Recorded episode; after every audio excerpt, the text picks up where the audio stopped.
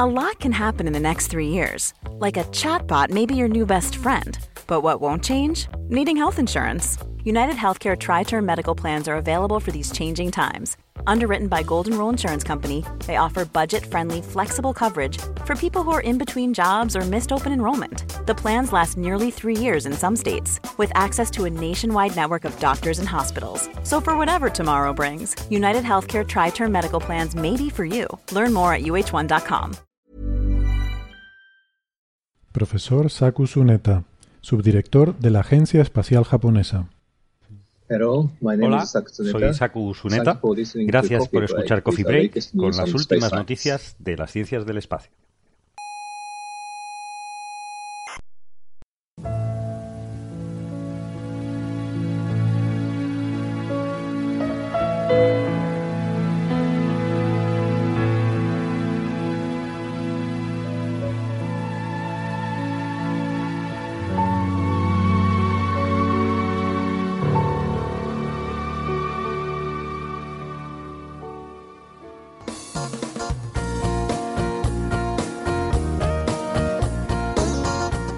Saludos saganianos como siempre, pero hoy más que nunca. Les habla Héctor Socas dándoles la bienvenida a este rinconcito del espacio-tiempo que llamamos la Sala Omega del Instituto de Astrofísica de Canarias. Hoy, día especial, cumpleaños de nuestro admirado Carl Edward Sagan, Carl Sagan para los amigos.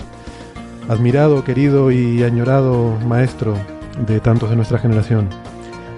Happy birthday, amigo. Vamos a tener hoy una tertulia muy variada, con un montón de noticias sobre la mesa y vamos a tener cosas de egiptología, con pirámides y rayos cósmicos y hablaremos también de inteligencia artificial y por supuesto no puede faltar de astrofísica, e incluso de la posibilidad de vida en Encélado y, demás cosas. Yo espero que, les resulte interesante si tienen a bien eh, pasar el próximo ratito con nosotros. Aquí eh, esta parte es donde normalmente suelto la letanía esta de dónde pueden encontrarnos y cómo pueden escuchar el programa, pero hoy no voy a hacerlo. ¿Y por qué? Pues porque lo voy a dejar para dentro de un ratito, lo voy a deferir para que lo haga un amigo dentro de un rato, ya verán. Así que vamos directamente, aquí conmigo en la sala Omega está Héctor Vives, investigador del Instituto de Astrofísica de Canarias. Hola Héctor. Muy buenas. Y por videoconferencia desde Valencia tenemos a Alberto Aparici, que es eh, comunicador científico en el Instituto de Física Corpuscular de Valencia y director del programa La Brújula de la Ciencia en Onda Cero. Hola Alberto. Hola, hola a los dos. Vamos a pasarlo bien aquí hablando de muchas cosas. Seguro que sí. Tenemos además un menú variado hoy, ¿no? Sí, mucho. Hay que sí, sí, sí. alimentación variada. Bueno, vamos a empezar con un par de cositas breves. Eh, y lo primero que me gustaría contar es que anoche, bueno, quiero darles las gracias. Me invitaron a, dar una charla. Estuve en la Facultad de Física, invitado por el Aula Cultural Casiopea. Y, estuve pues eh, allí con, los chicos, son sobre todo de estudiantes de física y de ingeniería, eh, aunque también no me quiero olvidar, hay una, bióloga en, este grupo que, que, organiza estas conferencias. Y pues les quiero dar las gracias, la verdad que fue muy divertido estar allí, lo pasamos muy bien y en general siempre volver a la escena del crimen, eh, volver a la facultad y al sitio, como les decía, ¿no? Donde la última vez que estuve en ese estrado fue defendiendo la tesis doctoral, ¿no? Oh. Entonces, oh. como les decía, los flashbacks era como una película de Vietnam. Estaba ahí. Bueno, el caso es que fue muy divertido porque en la presentación, eh, bueno, la verdad que fue genial, es la, presentación más, más, chula que me han hecho. Estuvo muy bien porque mm, Josh, arroba Josh no existe en Twitter, que para mi sorpresa resulta que sí existe, a pesar de, lo que dice su alias. Pues hizo una presentación en la que empezó con lo típico del currículum, de lo que has hecho y demás. Y luego, bueno, yo ya eh, no estaba prestando atención, estaba pensando en lo que tenía que contar en, la charla. Y en un momento dado empieza a sonar eh, esta música.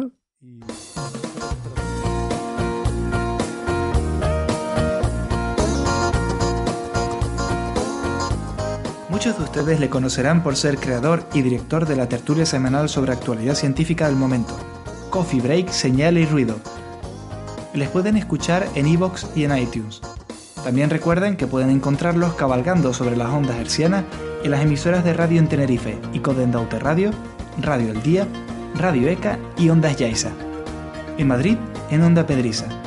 En Aragón, en Radio Ebro.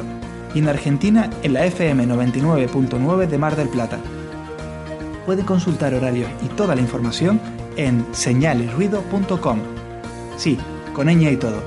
señalirruido.com.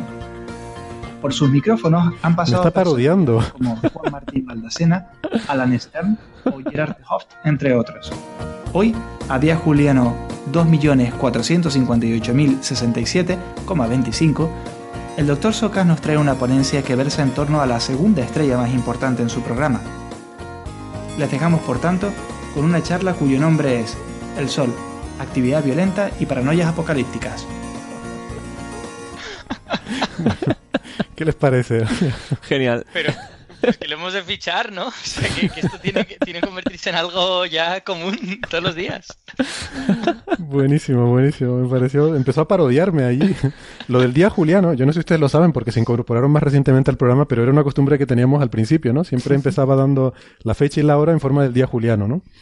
Y pues nada, sí. Precisamente, precisamente yo lo he escuchado esta semana que he estado repasando programas de los primeros en oh. los que hablábamos de egiptología y de estas cosas. Ostras. Bueno, hablabais. Yo, yo. Sí, sí. Muy bien. Pues venga, pues entonces, eh, en fin, de nuevo, gracias a, a, las chicas del Aula Cultural Casiopea, en femenino genérico. Y vamos a pasar a la sección eh, aniversarios, que a mí me gusta llamar la sección Westendor del programa. hoy, como les decía, pues eh, sería el cumpleaños, no, perdón, eh, sí, hoy exactamente sería el cumpleaños de, Carl Sagan, cumpliría 83 años.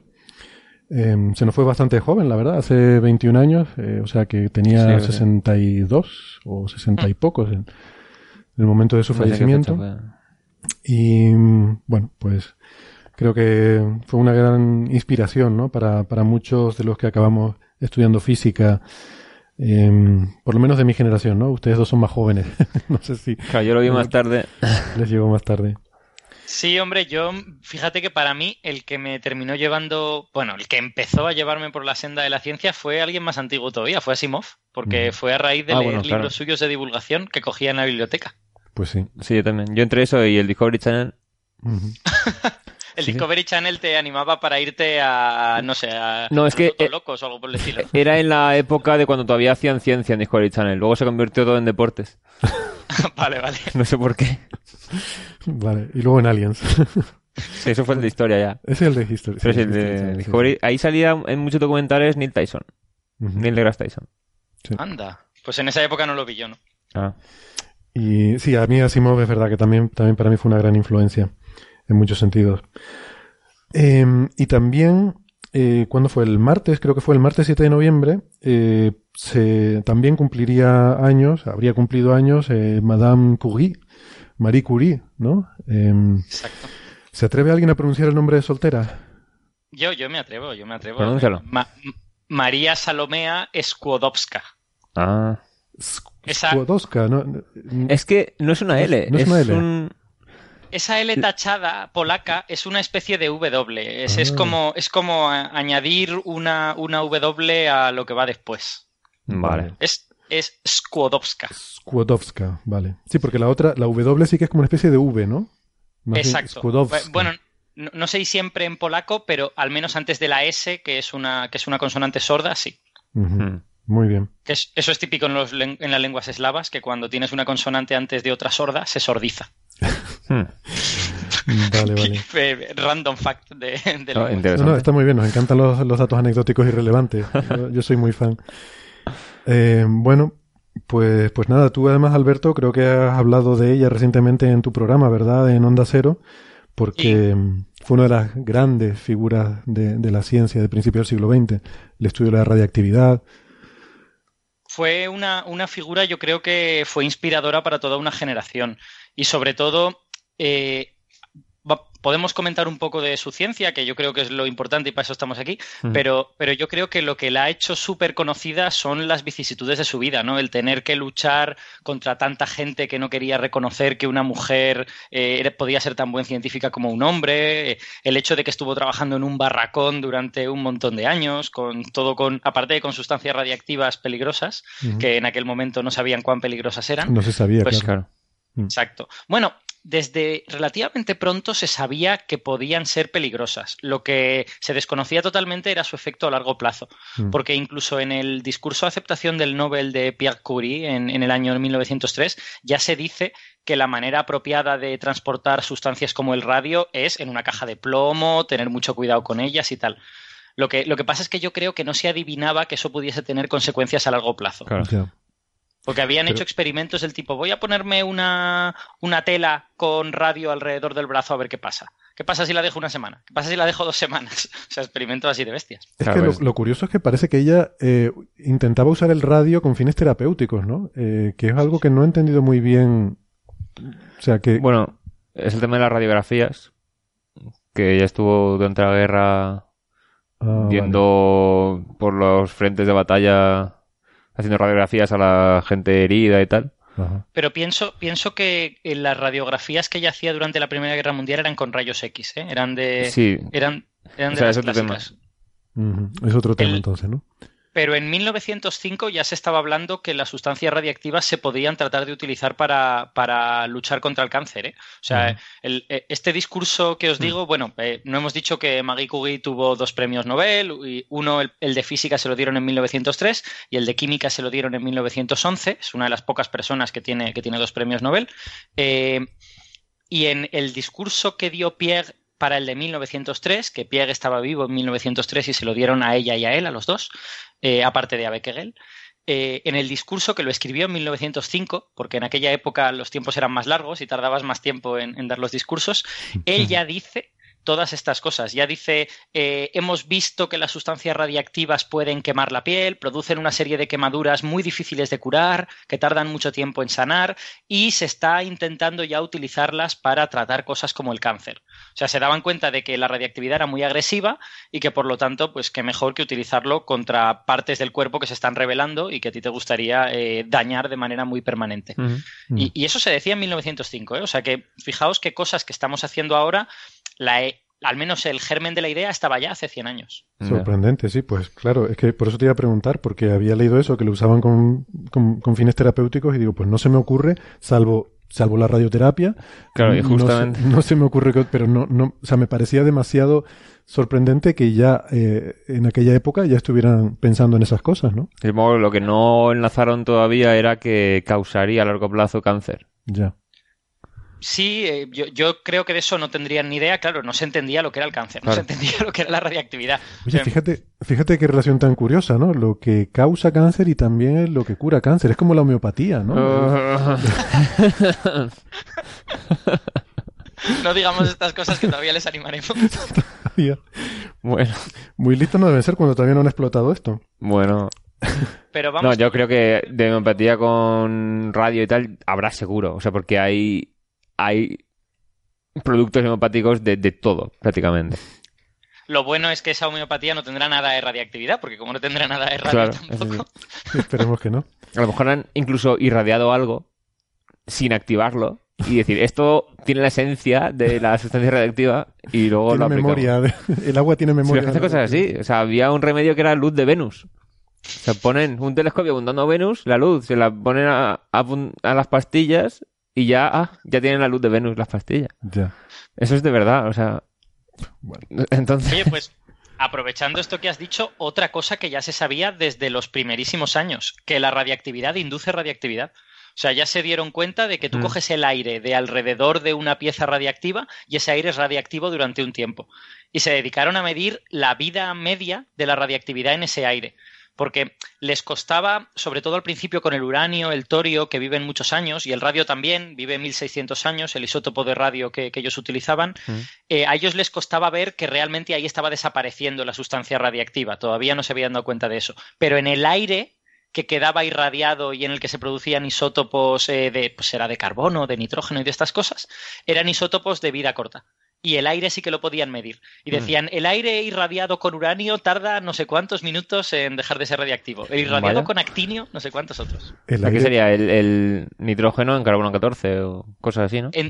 Entiendo que no será carbono 14 mayoritariamente porque eso sería, eh, estable, ¿no? El carbono 14 es bastante estable. Bueno, sí, claro. O sea, el carbono 14 tiene una vida media. Es bastante una vida media muy larga. Muy larga. Eh, otro isótopo. Pero que mm, me lo estás poniendo muy mal, Alberto. O sea, me estás hablando de la memoria del aire. no. bueno, es que en este sentido, efectivamente, el aire tiene memoria de la radiactividad, ¿por qué no? Sí, sí. Que lo que pasa es que dura, pues eso, unos pocos minutos, quizá unas horas mm. en algún caso, y depende de con cuánta intensidad haya sido irradiado y con qué tipo de partículas haya sido irradiado. yo creo que no, todas, no todas las fuentes radiactivas que tenían al principio eran del mismo tipo. El uranio, por ejemplo, es básicamente alfas, pero en la cadena de desintegración del uranio hay, eh, isótopos que se desintegran beta. Entonces es posible que ellos cogían actinio y eso fuese una fuente de betas y sin embargo el uranio fuese una fuente de alfas y diera lugar a cosas diferentes al irradiar el aire. Hmm. Pero vamos, que, que, yo solo, solo leyendo un poquito te das cuenta de, lo, lista que era esa gente. O sea, que, cosas que tú atribuyes a no, esto se habrá hecho después de 1940, cuando ya se entendía el núcleo atómico, no, esto ya se ha hecho cuando se sabía hacer aceleradores de partículas. estaban haciendo en 1900. Sí, de, cuándo, no sé, de cuándo son los experimentos de Rutherford. Es que lo, de Beckett, el descubrimiento de la radiactividad de, de, mm. finales del 19, o sea, de 1890, no sé. 96, finalísimos. 96, o sea. Y a los pocos años ya estábamos hablando de todo esto, ¿no? O sea, mm, como que se avanzó muy rápidamente y tampoco había tanta gente trabajando en este tema, ¿no? Hmm. Em, mm, volviendo al tema de, de, de Marie Curie y Pierre, ellos trabajaban sobre todo con polonio y radio, que además también como dato anecdótico, el polonio se llama así porque es el país original de, de, Marie. Exacto. De Marie. De hecho, hemos, hemos dicho hoy su apellido en polaco porque ella siempre trataba de, dejar su apellido de soltera. Ella estaba muy orgullosa de su herencia mm. polaca y siempre se llamaba a sí misma Marie Skłodowska-Curie. No, no ponía solo el apellido de su marido, como se suele hacer en Francia. Ya. Y y quiero decir que, mm, bueno, viendo también un poco eh, su biografía y tal, otra cosa que me sorprendió un poco, porque yo sabía que, bueno, ellos trabajaban en el laboratorio con el polonio y el radio como quien trabaja con papas fritas, o sea, lo cogían con las manos, eh, se lo metían en el, bolsillo de la bata y se lo olvidaba y salía con él y se iba a clase con el, el eso guardado en el bolsillo. Sí, sí, y, y claro, yo tenía idea de que esta gente habría muerto relativamente jóvenes, ¿no? Bueno, Pierre sí murió joven, pero por otra cosa, creo que fue un accidente o, algo así. Pero ella murió con 60 y, no sé, 65 años, a ver. Nació en los 67 y murió en el 34, 67 años. O sea, tuvo mm. una vida bastante larga. Mm. Casi la esperanza de vida media eh, de, de una mujer, ¿no? En la época. O sea que pero con una salud regular, ¿eh? O sea, quiero decir, eh, yo creo que tuvieron, empezaron a tener problemas de. O sea, no, no tuvieron una salud igual de buena que, gente de su edad. Y de hecho se dice, aunque yo no sé si esto está investigado o no, que Pierre efectivamente murió en un accidente de coche. Eh, parece que resbaló en un día que estaba lloviendo en París y le atropelló un coche de caballos y, se, y se murió así. Pero dicen que Pierre estaba en las últimas semanas había tenido problemas para andar, le mm. dolían las piernas, tal, mm. y eso no se sabe si puede ser atribuible a su trabajo con radiactividad. No, que yo sepa, no se ha investigado en profundidad. Si se ha investigado, no, no me ha llegado a mí. Vale, vale. Después eso encajaría un poco más con, lo que uno pensaría, ¿no? Eh, por, por lógica, un poco. Realmente son mártires de la ciencia. Hmm. esta gente ha sacrificado su salud y su vida para que hoy sepamos todas las cosas que sabemos, ¿no? Y, y además con e, ella en particular tenía mucho interés en, en, esta aplicación terapéutica de estos elementos nuevos que estaban descubriendo, ¿no? O sea que de alguna forma se sacrificaron ellos eh, buscando un objetivo, no sé, me, parece como muy eh, encomiable. Sí, Hombre, había, había una parte de seguro de sacrificio y de experimentación y de ver qué pasa, y otra parte de ni siquiera imaginarte qué es lo que estaba sucediendo por ahí. Claro, claro. O sea, una época de pensar que estas cosas nuevas de radioactividad y tal eran una panacea para muchas cosas. Ya. Mm. O sea, se vendían incluso productos con radio que brillaban en la oscuridad o o diciendo que iba a ser bueno para la salud porque lleva radio. Ya. Entonces estuvo muchos años así la cosa. Por mucho, por mucho que eh, tú quieras investigar y aprender, no tenía ninguna necesidad de llevar trozos de radio en el bolsillo. y este ya, pero es como si tú estás estudiando algún mineral en el laboratorio, pues es una piedrecilla y... Mm. Claro, si no sabes que es peligroso... Sí. Esta mañana me decía, me decía una física nuclear amiga mía que, trabaja en mi instituto que eh, Pierre llevaba una piedra de radio muy a menudo en el bolsillo y que dio una conferencia, no recuerdo si era en Londres o en Ámsterdam, y se le cayó al suelo y que el suelo de esa sala de conferencias estuvo siendo descontaminado hasta hace 50 años. Adiós. Adiós. imaginad hasta qué punto era un poco inconsciente lo que hacían, ¿no? Sí, sí. Claro, es que una vez que, o sea, una vez que supimos lo peligroso que podía ser a largo plazo, los estándares de cuánta cantidad puede haber de forma segura se, se fueron mucho más estrictos. Entonces, lo que se tolera ahora, hasta considerarlo ahora es seguro, es una dosis mucho más pequeña. Claro. Mm. Sí, sí, sin duda. Bueno. Yo hay, yo hay un detallito más que quiero comentar del trabajo de, de Marie Curie, eh, que es que hablamos mucho de la radiactividad, que fue un poco el gran descubrimiento al que ellos eh, aportaron muchas cosas y de hecho se dieron cuenta pues, de estas cosas tan básicas que hemos estado diciendo, pero gran parte del trabajo de Magui en este sentido fue un trabajo de química. Y el, premio Nobel de Química de 1911 en parte es por eso. O sea, tú en 1903 has puesto las bases del conocimiento de la radiactividad y te dan el Nobel de Física, pero en 1911 se dan cuenta que esta persona lleva 15 años peleando para tratar de distinguir qué es polonio, qué es bismuto. O sea, al final tú tienes una sustancia, una piedra, que tiene una cierta radiactividad y eh, tú tratas de identificar de qué está hecha esa, piedra. Entonces observas que hay una serie de em, sustancias similares químicamente al bismuto, pero que, a diferencia del bismuto que no emite nada, emiten un montón de radiactividad. Y entonces cuando dicen, tate, tenemos aquí una cosa químicamente parecida al bismuto, la vamos a llamar polonio. Y si hoy vemos una tabla periódica, efectivamente el polonio está justo debajo del bismuto. Hmm. Tiene los mismos electrones de valencia y por lo tanto una química similar. Y, en aquella época, durante esos 10 años, se puso la base de la radioquímica, es decir, de identificar sustancias químicas a través de su radiactividad y no a través de sus, de sus reacciones químicas.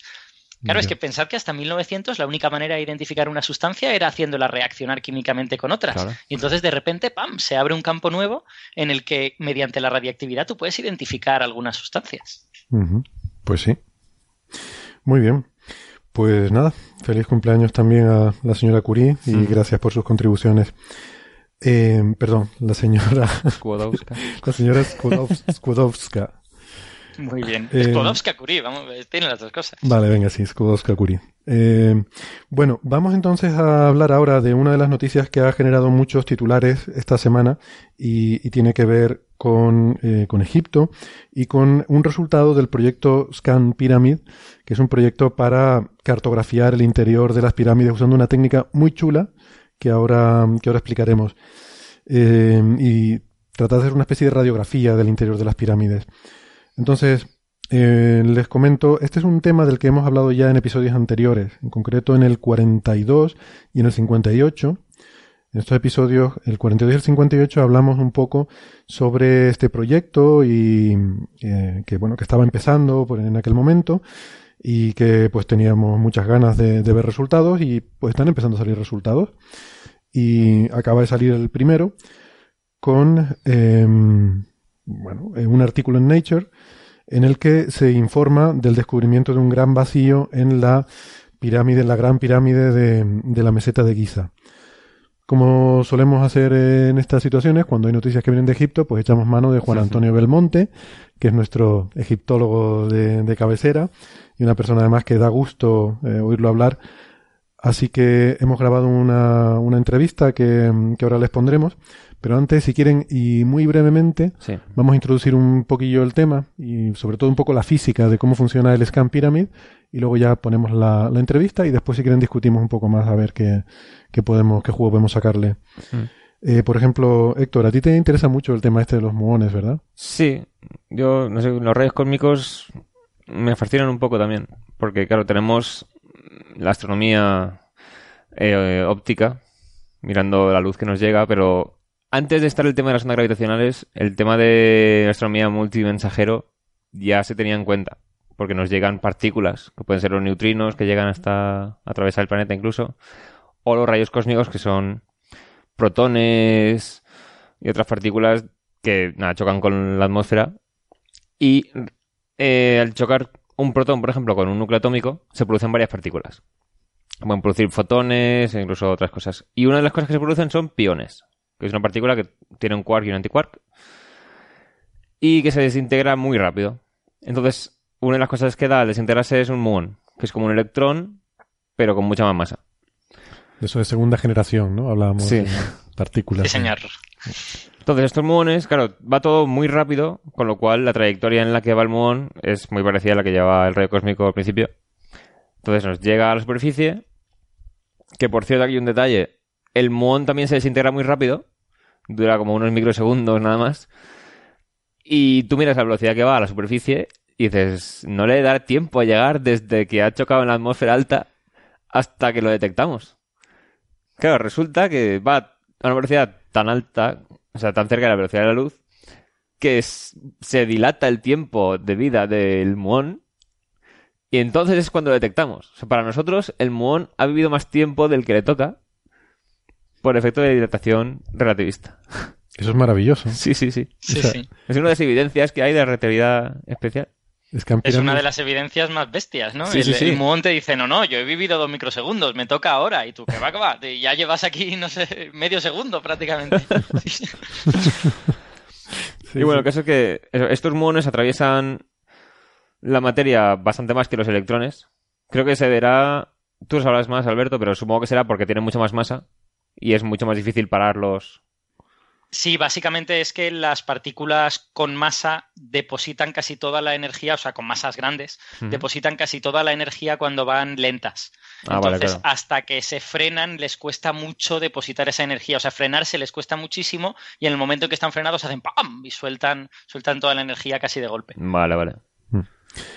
Y claro, entonces tenemos una pirámide hecha de un montón de piedra, de bastantes metros de roca y muchos la van a atravesar, muchos muones. Entonces lo que han hecho es poner detectores de muones dentro de la pirámide o incluso fuera, porque en los detectores podemos ver de dónde viene el muón, en qué trayectoria sigue. Entonces puedes tener como dos detectores apuntando a la pirámide y los muones que vengan de detrás de la pirámide, pues la pirámide hará una sombra, porque partes absorberán por la roca y parte pasarán. Mm. Entonces lo que han hecho es, como en la pirámide de Keops o Khufu, como se llama en... Jufu, Jufu, Jufu, sí, sí, lo he dicho mal. la pirámide de Jufu tiene una serie de cámaras en su interior y un pasillo que se llama la Gran Galería que sube hacia la cámara más principal, digamos. Han puesto detectores en varios sitios y han hecho una simulación de cuántos muones deberían detectar en cada dirección de acuerdo con las cavidades que sabemos que hay. Y lo que han hecho es, en una dirección concreta, desde un sitio, veían que hay más muones de los que se esperan. Es como si hubiera menos roca en el camino. Entonces, claro, haciendo eso en distintos puntos, al triangular, puedes más o menos localizar dónde está esa zona que parece que tenga menos densidad de roca. Y así es como han parecido, parece que han hallado un hueco. Que no se conocía dentro de la pirámide. No os creáis que lo han puesto en tantísimos sitios. ¿eh? Bueno, lo que pasa es que lo han hecho con varias técnicas, porque ya sabéis que esto lo descubres con una sola técnica y no te lo terminas de creer, pero una de las técnicas, la, distancia entre los dos estos son dos metros o algo así. Sí, pero han hecho son tres tipos de detectores diferentes.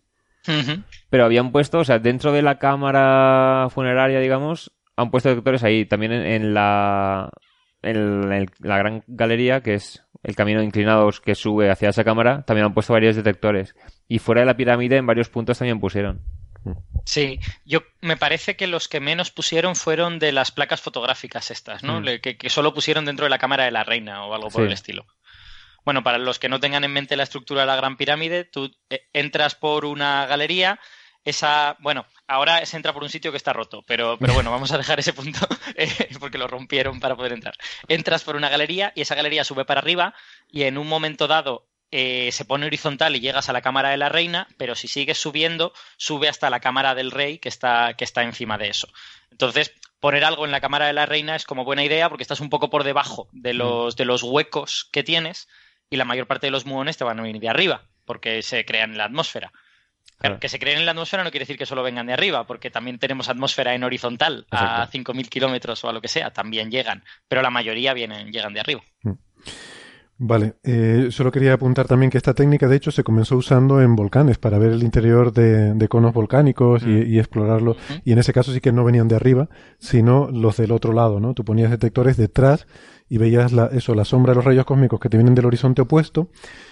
Claro, son muchos menos, tienes que estar más tiempo ahí esperando, pero bueno, no pasa nada, el volcán no se va a ir a ningún sitio, así que estás ahí integrando hasta que hasta que tal.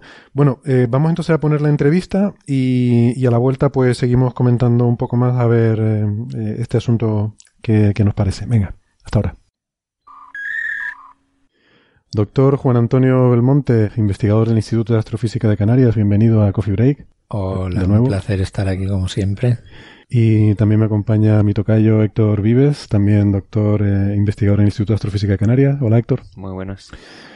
Pues bueno, eh, Juan, aunque, aunque es astrofísico de formación, eh, como ya, ya hemos comentado en otros programas, eh, realmente su pasión es la egiptología, la arqueoastronomía, es un área a la que has dedicado mucho esfuerzo a lo largo de tu carrera.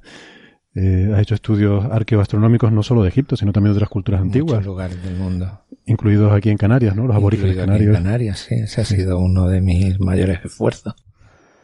Muy bien, pues hoy queríamos eh, contar contigo para que nos eh, para que nos dieras una visión un poco más informada de esta noticia que ha salido.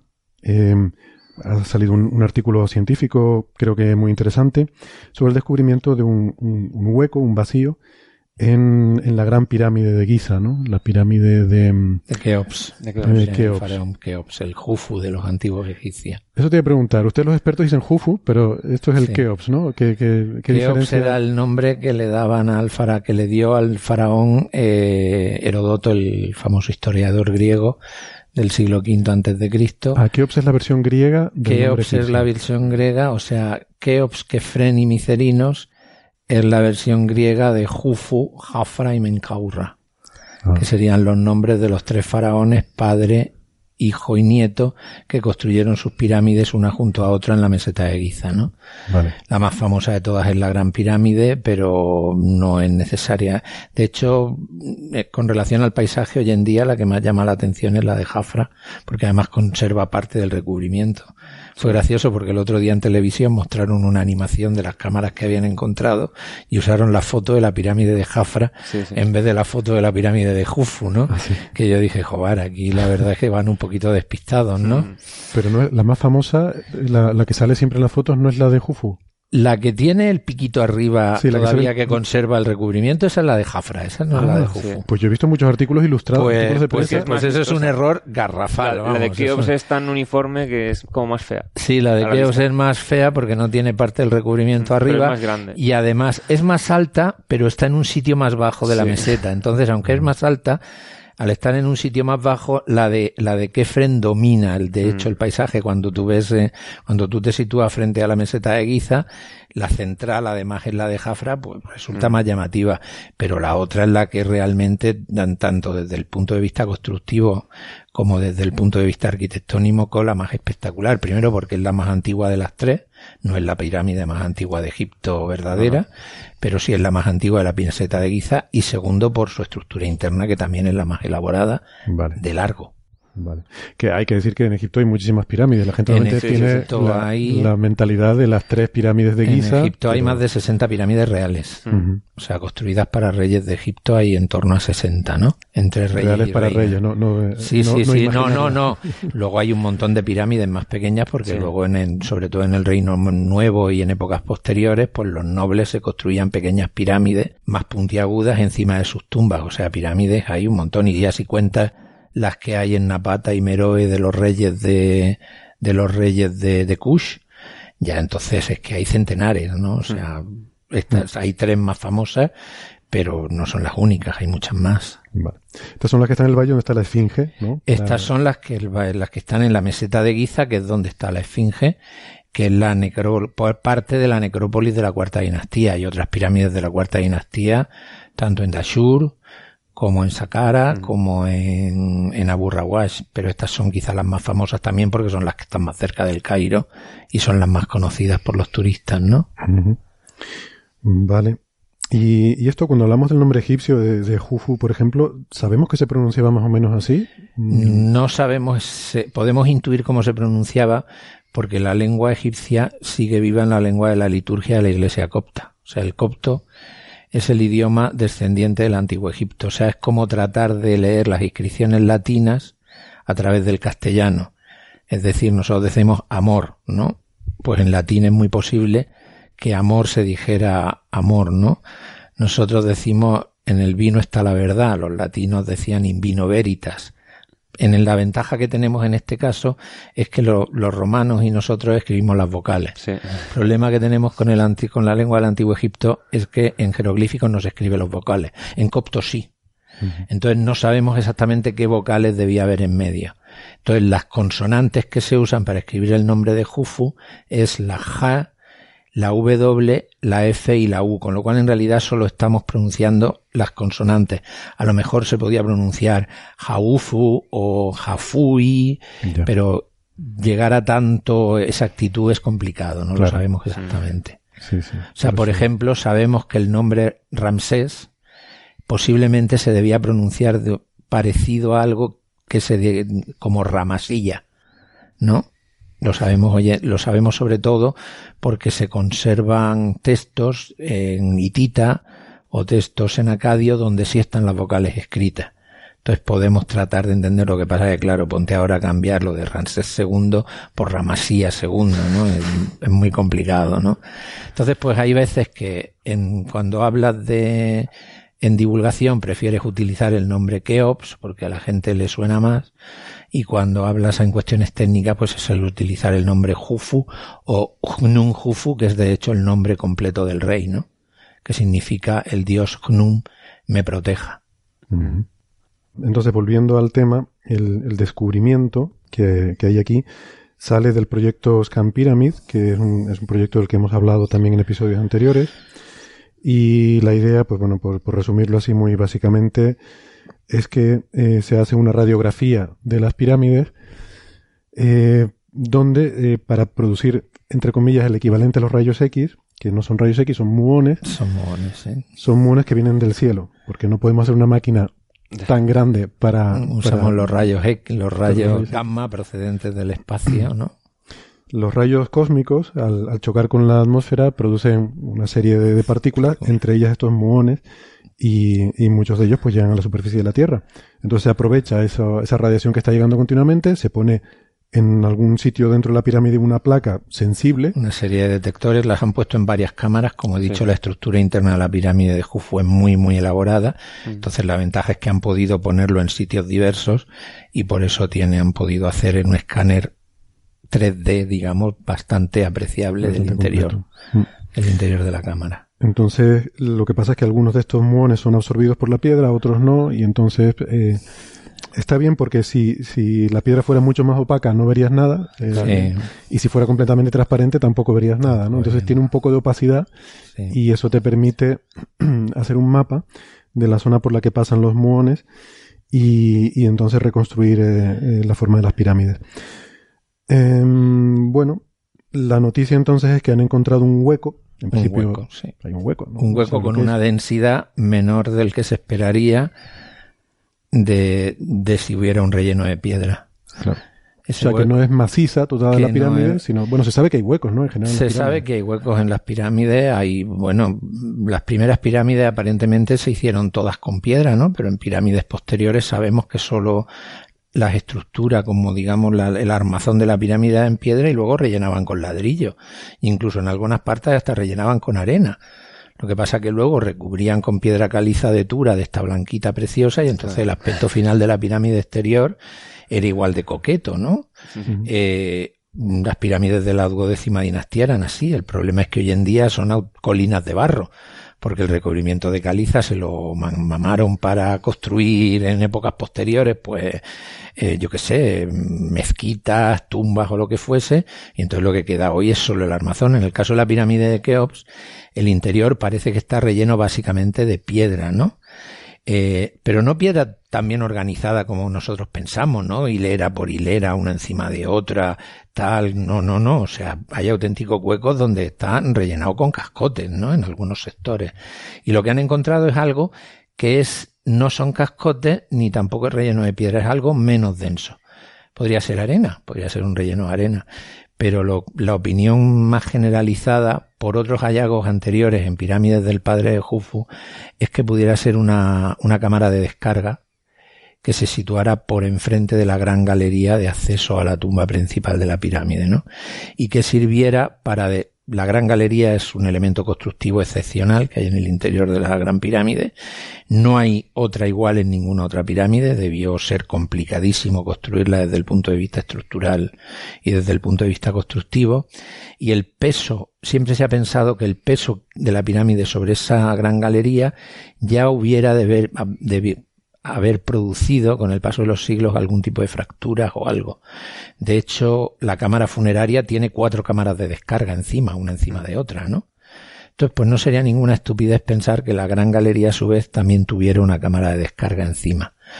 Pero sería algo meramente estructural. Es decir, no podemos esperar ni que allí esté la tumba secreta del faraón, ni tesoros escondidos. ni que allí haya tesoros escondidos, ni papiros milagrosos, ni las revelaciones del antiguo Egipto.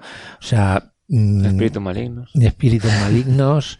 Bueno, los espíritus podrían atravesar las rocas, con lo cual. Eh, o sea, no creo que aparte de la cuestión arquitectónica, de cómo los antiguos egipcios construían pirámides, vayamos a aprender mucho más. Ojalá, pero no creo que sea así. Vale. Eh, ¿Has visto la noticia cómo se ha dado en medios de comunicación? La ¿Te parece que tiene... La noticia se ha dado relativamente bien. El problema es que estamos en lo de siempre. Están las disputas entre, entre el interés de los científicos por publicar sus resultados científicos y el interés de los egipcios por reservarse parte de ese protagonismo, ¿no? Y se ha dado el mismo problema que siempre, ¿no? Durante muchos años el sistema egipcio no estuvo acostumbrado a que tú hacías un descubrimiento y lo, eso lo saben muy bien las misiones españolas que han trabajado en Egipto. Eh, y tú el hallazgo tenías que callártelo y no hacerlo público, tenías que notificarlo al servicio de antigüedades y el servicio de antigüedades cuando consideraba oportuno hacía una rueda de prensa si el hallazgo era suficientemente significativo, ellos daban a conocer el hallazgo y entonces a partir de ese momento tú ya tenías el derecho científico a publicarlo o hacer artículos o tal. De hecho, a José Manuel Galán, al que está excavando con la misión española en la tumba de Yehuti en Tebas, mm. llegaron a quitarle la misión durante ah. un tiempo porque dio noticia de un descubrimiento excepcional que los egipcios pensaban que, que, que ellos no le habían dado permiso, hasta que él consiguió probar que había habido una nota de prensa en Luxor donde se había enseñado imágenes de la placa, es decir, el hallazgo ya se había mostrado. No se había mostrado en el Cairo, no se había hecho algo excepcional. Claro, luego resultó que es que el hallazgo era mucho más pertinente, mucho más importante del original. Y aquí me imagino que tiene que haber ocurrido un poco lo mismo, ¿no? Hay arqueólogos egipcios que estaban acostumbrados a controlarlo todo, a estar en todo, a aparecer en todo, y ahora ya no son esas estarletes, ya no dominan todo el cotarro.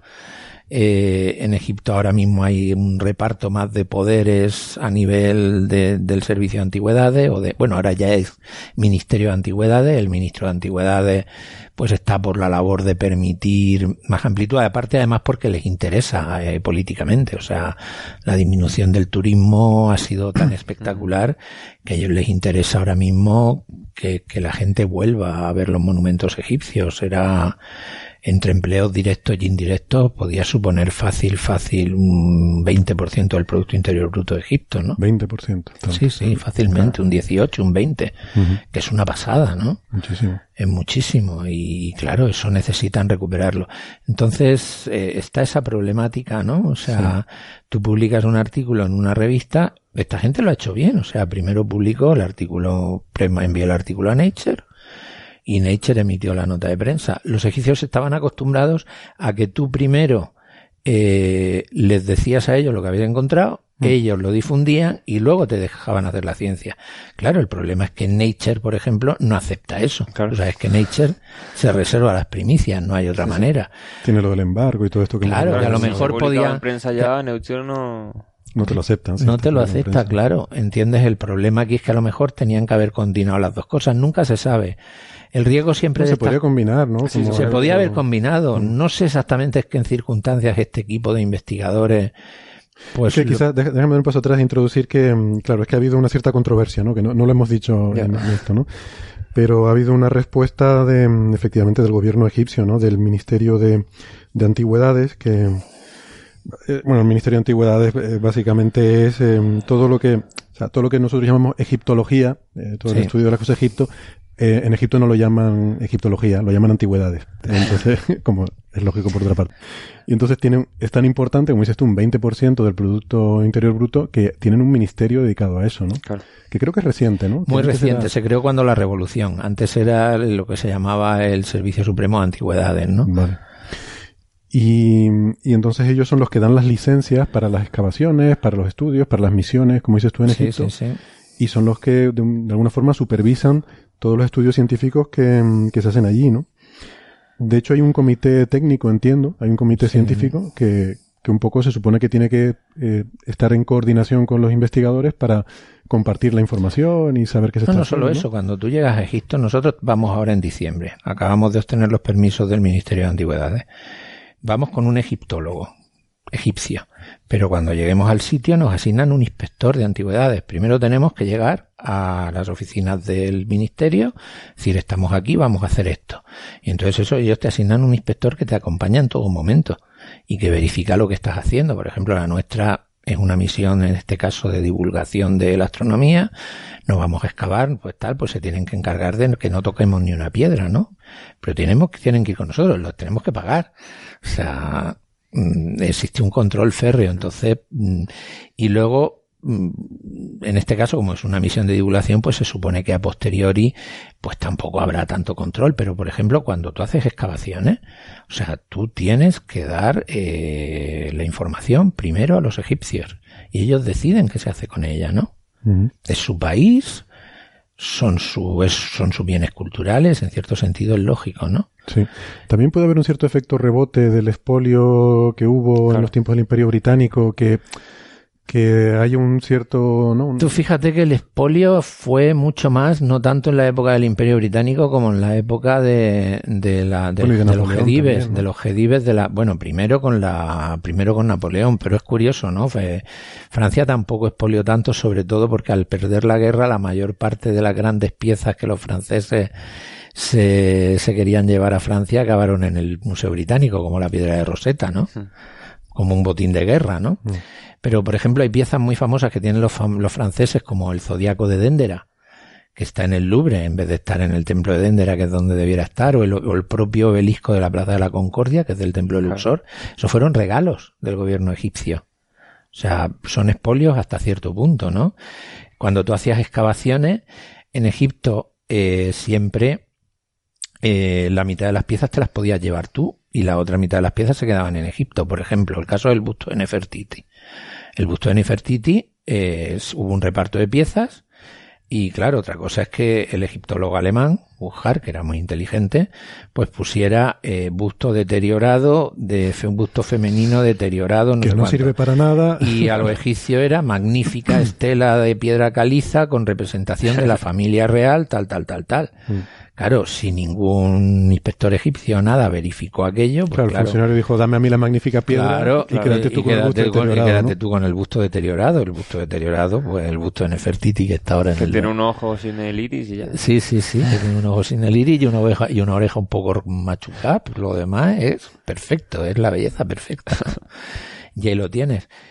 Esto cambió cuando se descubrió la tumba de Tutankamón, ¿no? Con gran cabreo de Lord Carnarvon, al descubrirse la tumba de Tutankamón, los egipcios cambiaron sus leyes, estando todavía bajo con bueno, ya era Egipto independiente, desde 1920 Egipto era independiente, pero todavía había tropas británicas, había una especie de protectorado, ¿no? de tutela Era un protectorado británico, sí. No, eh, pero en 1923 Egipto en teoría ya era independiente y entonces tuvo la suficientemente fuerza el gobierno egipcio como para imponer que se había terminado lo del reparto de piezas. Por eso el tesoro de Tutankamón está íntegro en Egipto, ¿no?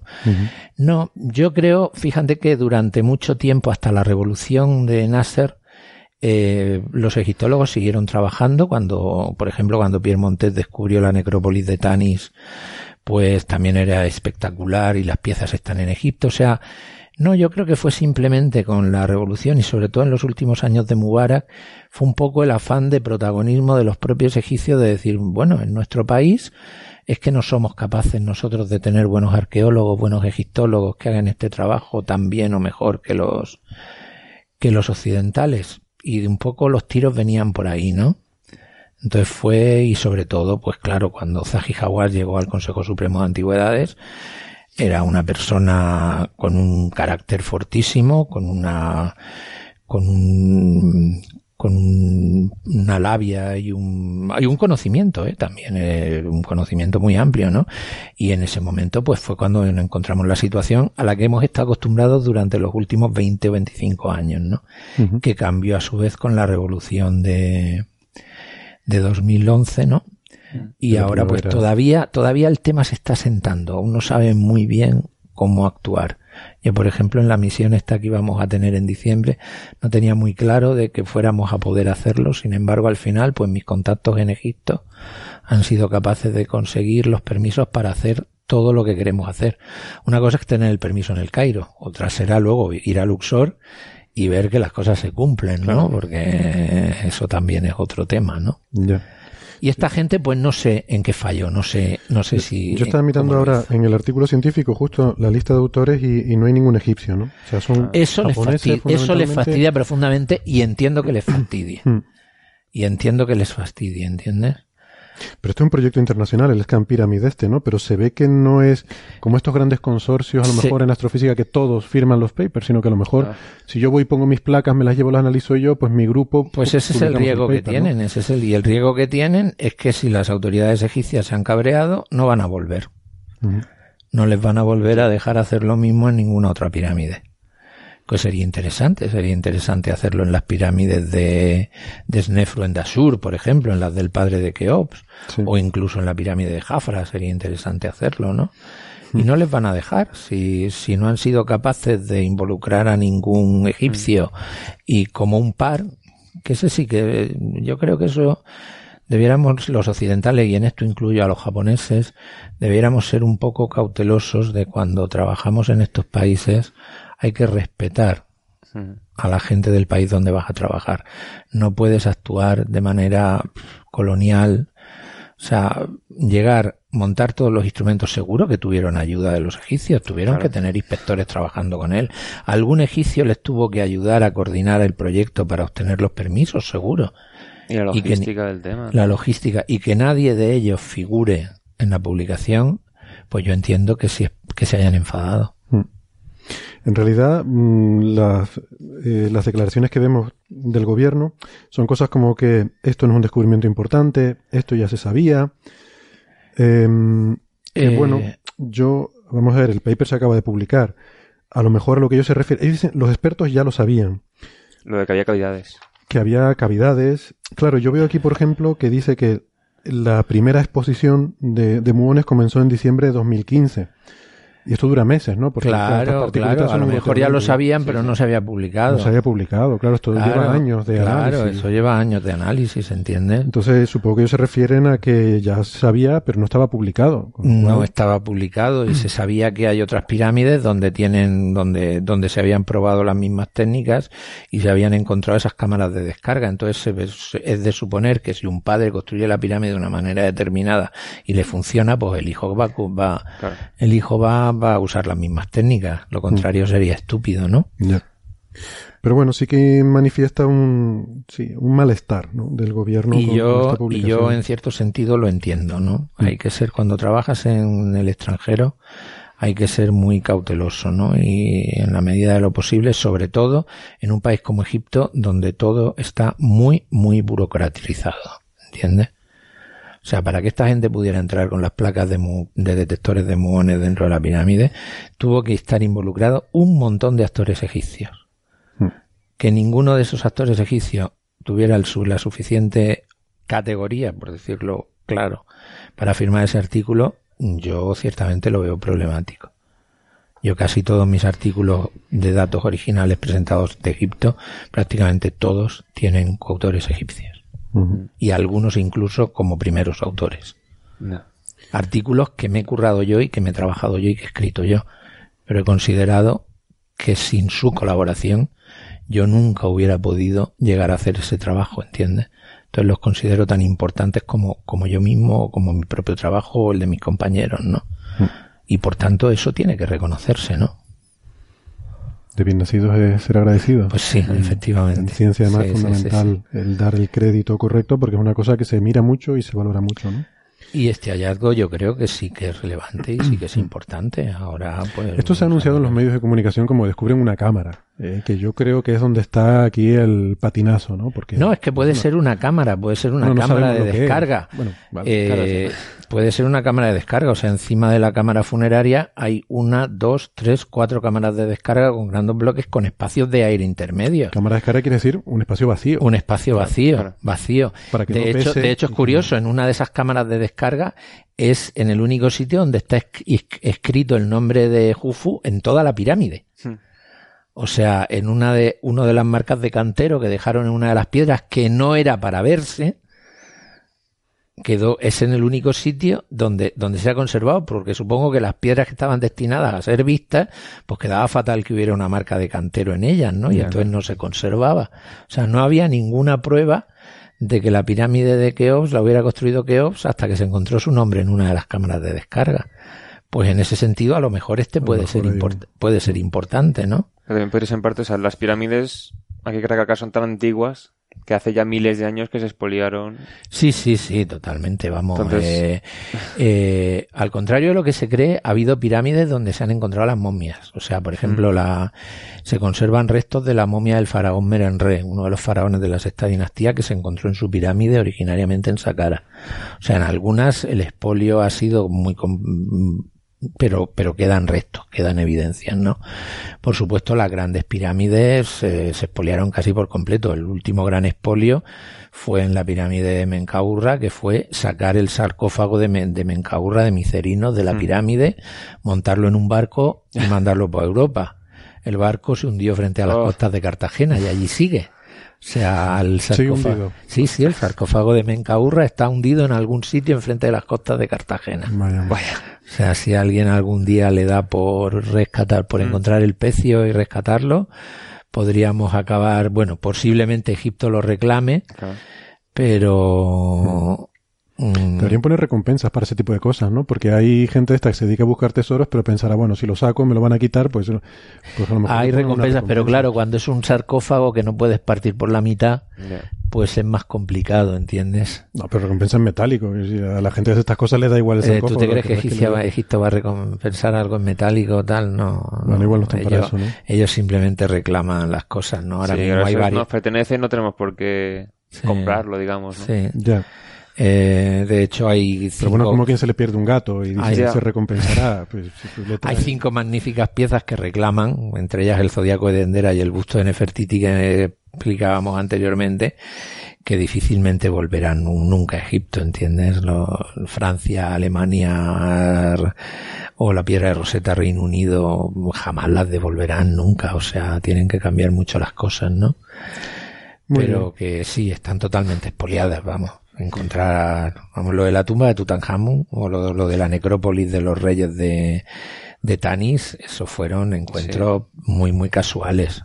La Tutankamón es porque era enana y estaba debajo de una calle expoliada enorme y se pensaba que no habría ninguna tumba más. Habían construido, estaba, habían construido la otra encima, eh, los restos de excavarla la habían tirado encima de esta y encima de esa de los de los de los de los restos habían construido un poblado de cabañas de obreros, con lo cual, o sea... Gracias a eso se, preservó.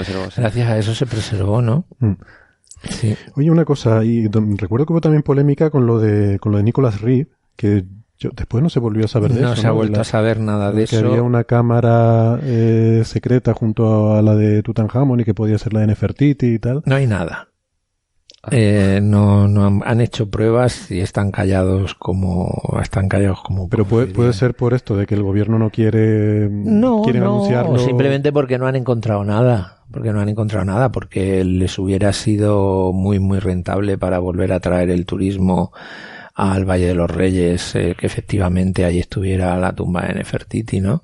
Pero eso fue una idea feliz que tuvo Nicolás Reeves eh, al, analizar, fue curioso porque fue al analizar la reproducción 3D de la tumba de Tutankamón que ha hecho una empresa española. Eh, que ha hecho una empresa española y de pronto encontrar evidencias de que parecía haber trazas de dos puertas, ¿no? Entonces pues se pusieron a especular, hicieron medidas, hicieron medidas de georradar, encontraron que al otro lado podía haber un hueco, pero yo estoy seguro de que ya han hecho más pruebas y si, si hubieran encontrado algo lo hubieran, lo, hubieran dicho ya. ¿no? Segurísimo.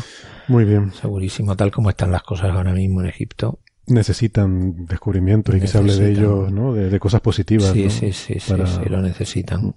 Oye, una, una curiosidad anecdótica simplemente irrelevante. Yo aquí leyendo el artículo, el, eh, este Nature, me llamó la atención que en el, en el, en el abstract del artículo, las primeras frases, ¿no? Dice la gran pirámide, no sé qué tal, tal, durante la cuarta dinastía del faraón Jufu. Y, y cuarta dinastía lo ponen, ponen números romanos y luego pone encima TH. El, TH que usan los ingleses, claro, Pero si usas números romanos, ya se entiende que es un ordinal.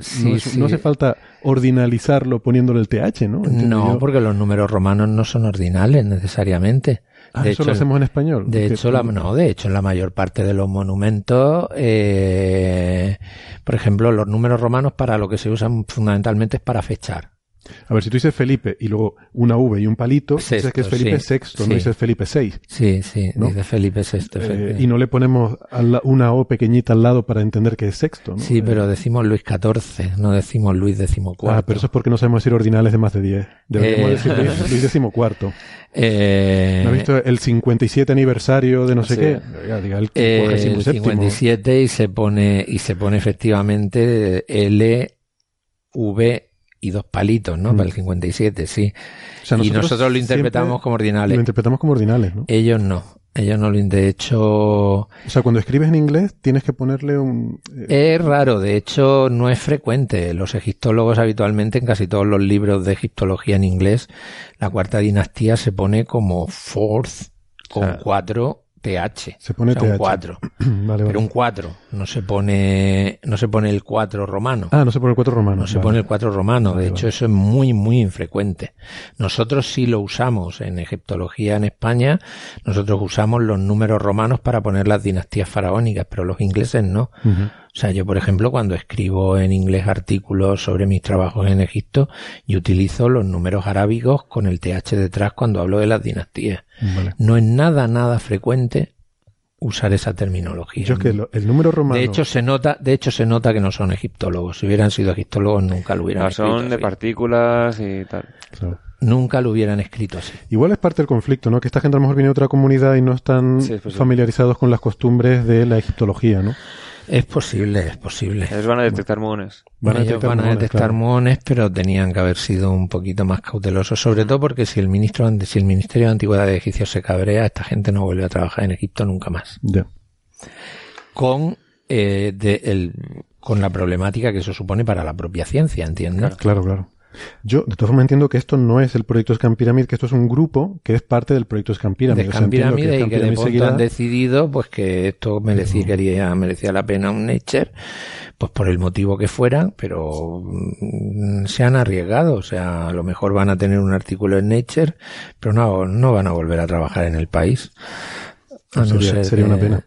Eh, sí, sería una pena porque porque es una técnica muy sugerente que podría ayudar a descubrir, pues incluso en el Valle de los Reyes, el, tumbas desconocidas, que todavía hay tumbas, todavía hay reyes para los que no se conoce la tumba, ¿no? Bueno, pero eso le interesa a Egipto, o sea, me extrañaría mucho que se pegaran un tiro en el pie quitando, o sea, es que insisto, yo lo, que quería decir es que creo que estos autores que firman, que son japoneses y franceses fundamentalmente, y algún estadounidense, creo que esto no es todo el consorcio Scampira. Ah, vale, creo que es un subgrupo, entonces a lo mejor le retiran la licencia a estos pero el Scan Pyramid puede continuar. Podría continuar de otra manera. Supongo que lo arreglarán de alguna forma porque a todos les interesa seguir. Eh, o no, o no. Yo conozco casos, de, yo conozco casos de egiptólogos que, que, a los que echaron de Egipto y jamás han vuelto. No han vuelto, ¿no? A veces el orgullo es más fuerte que, han vuelto. interés. a lo mejor piensa, puede hacer ese trabajo otra gente sin que vuelva a estos concretos.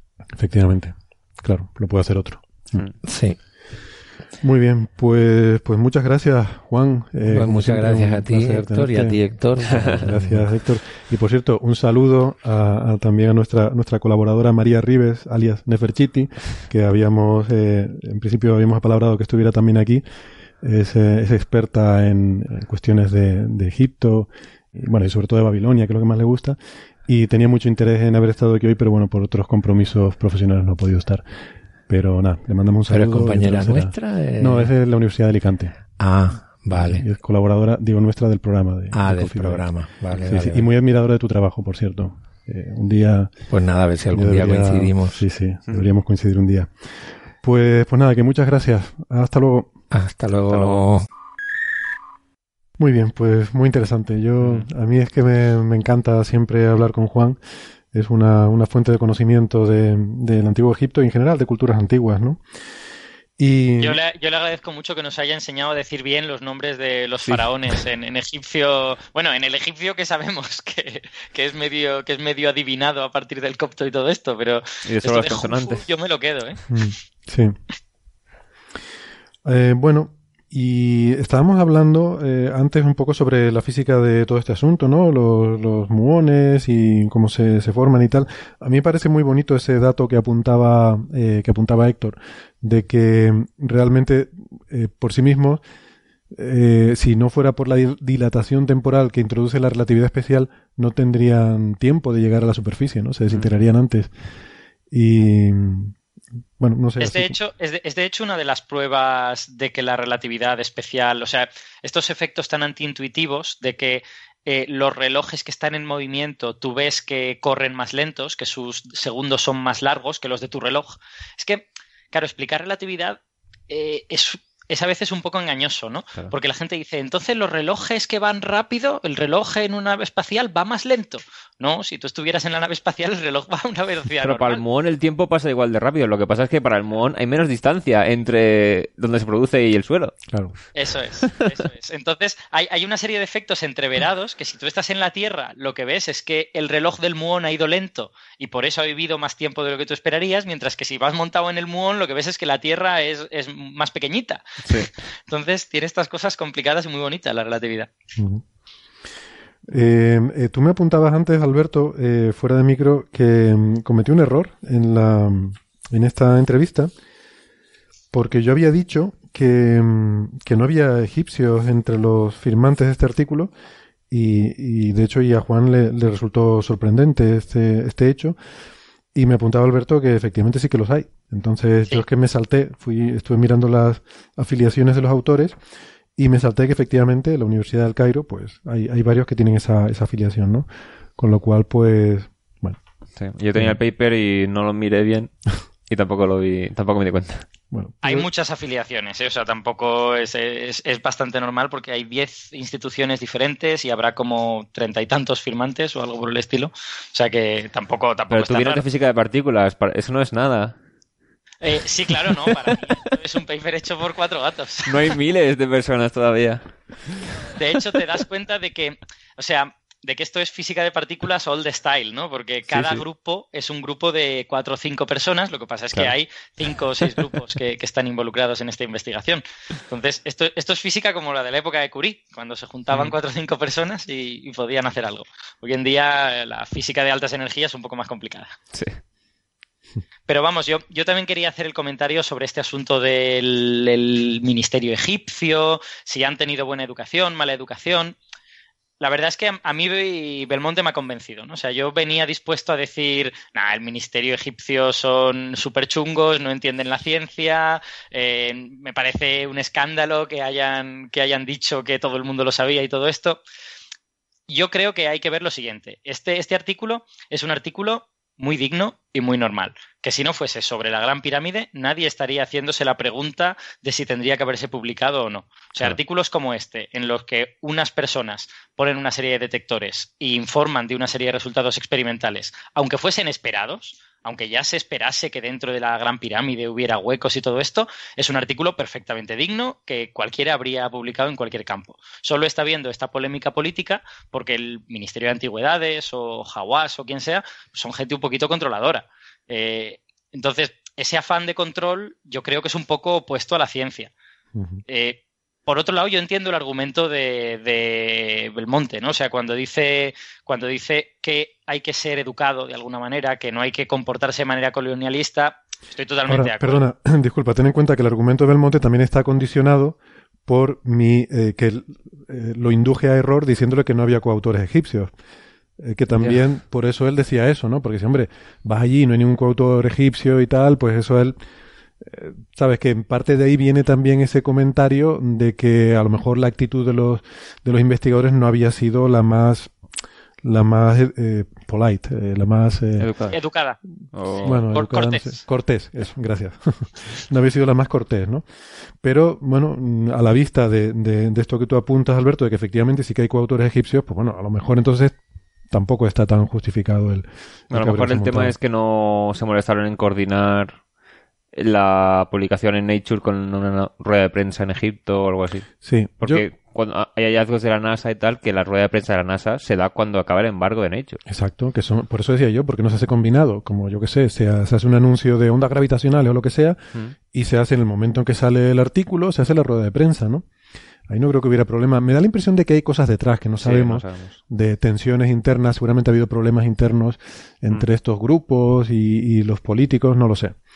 Seguramente. ser, hombre, el hecho de que no sean arqueólogos, que sean físicos de partículas en un campo más competitivo, pero en el que no hay este tipo de restricciones y tal, a lo mejor eh, realmente igual han sido novatos. Igual, igual han querido publicar muy rápido o algo por el estilo.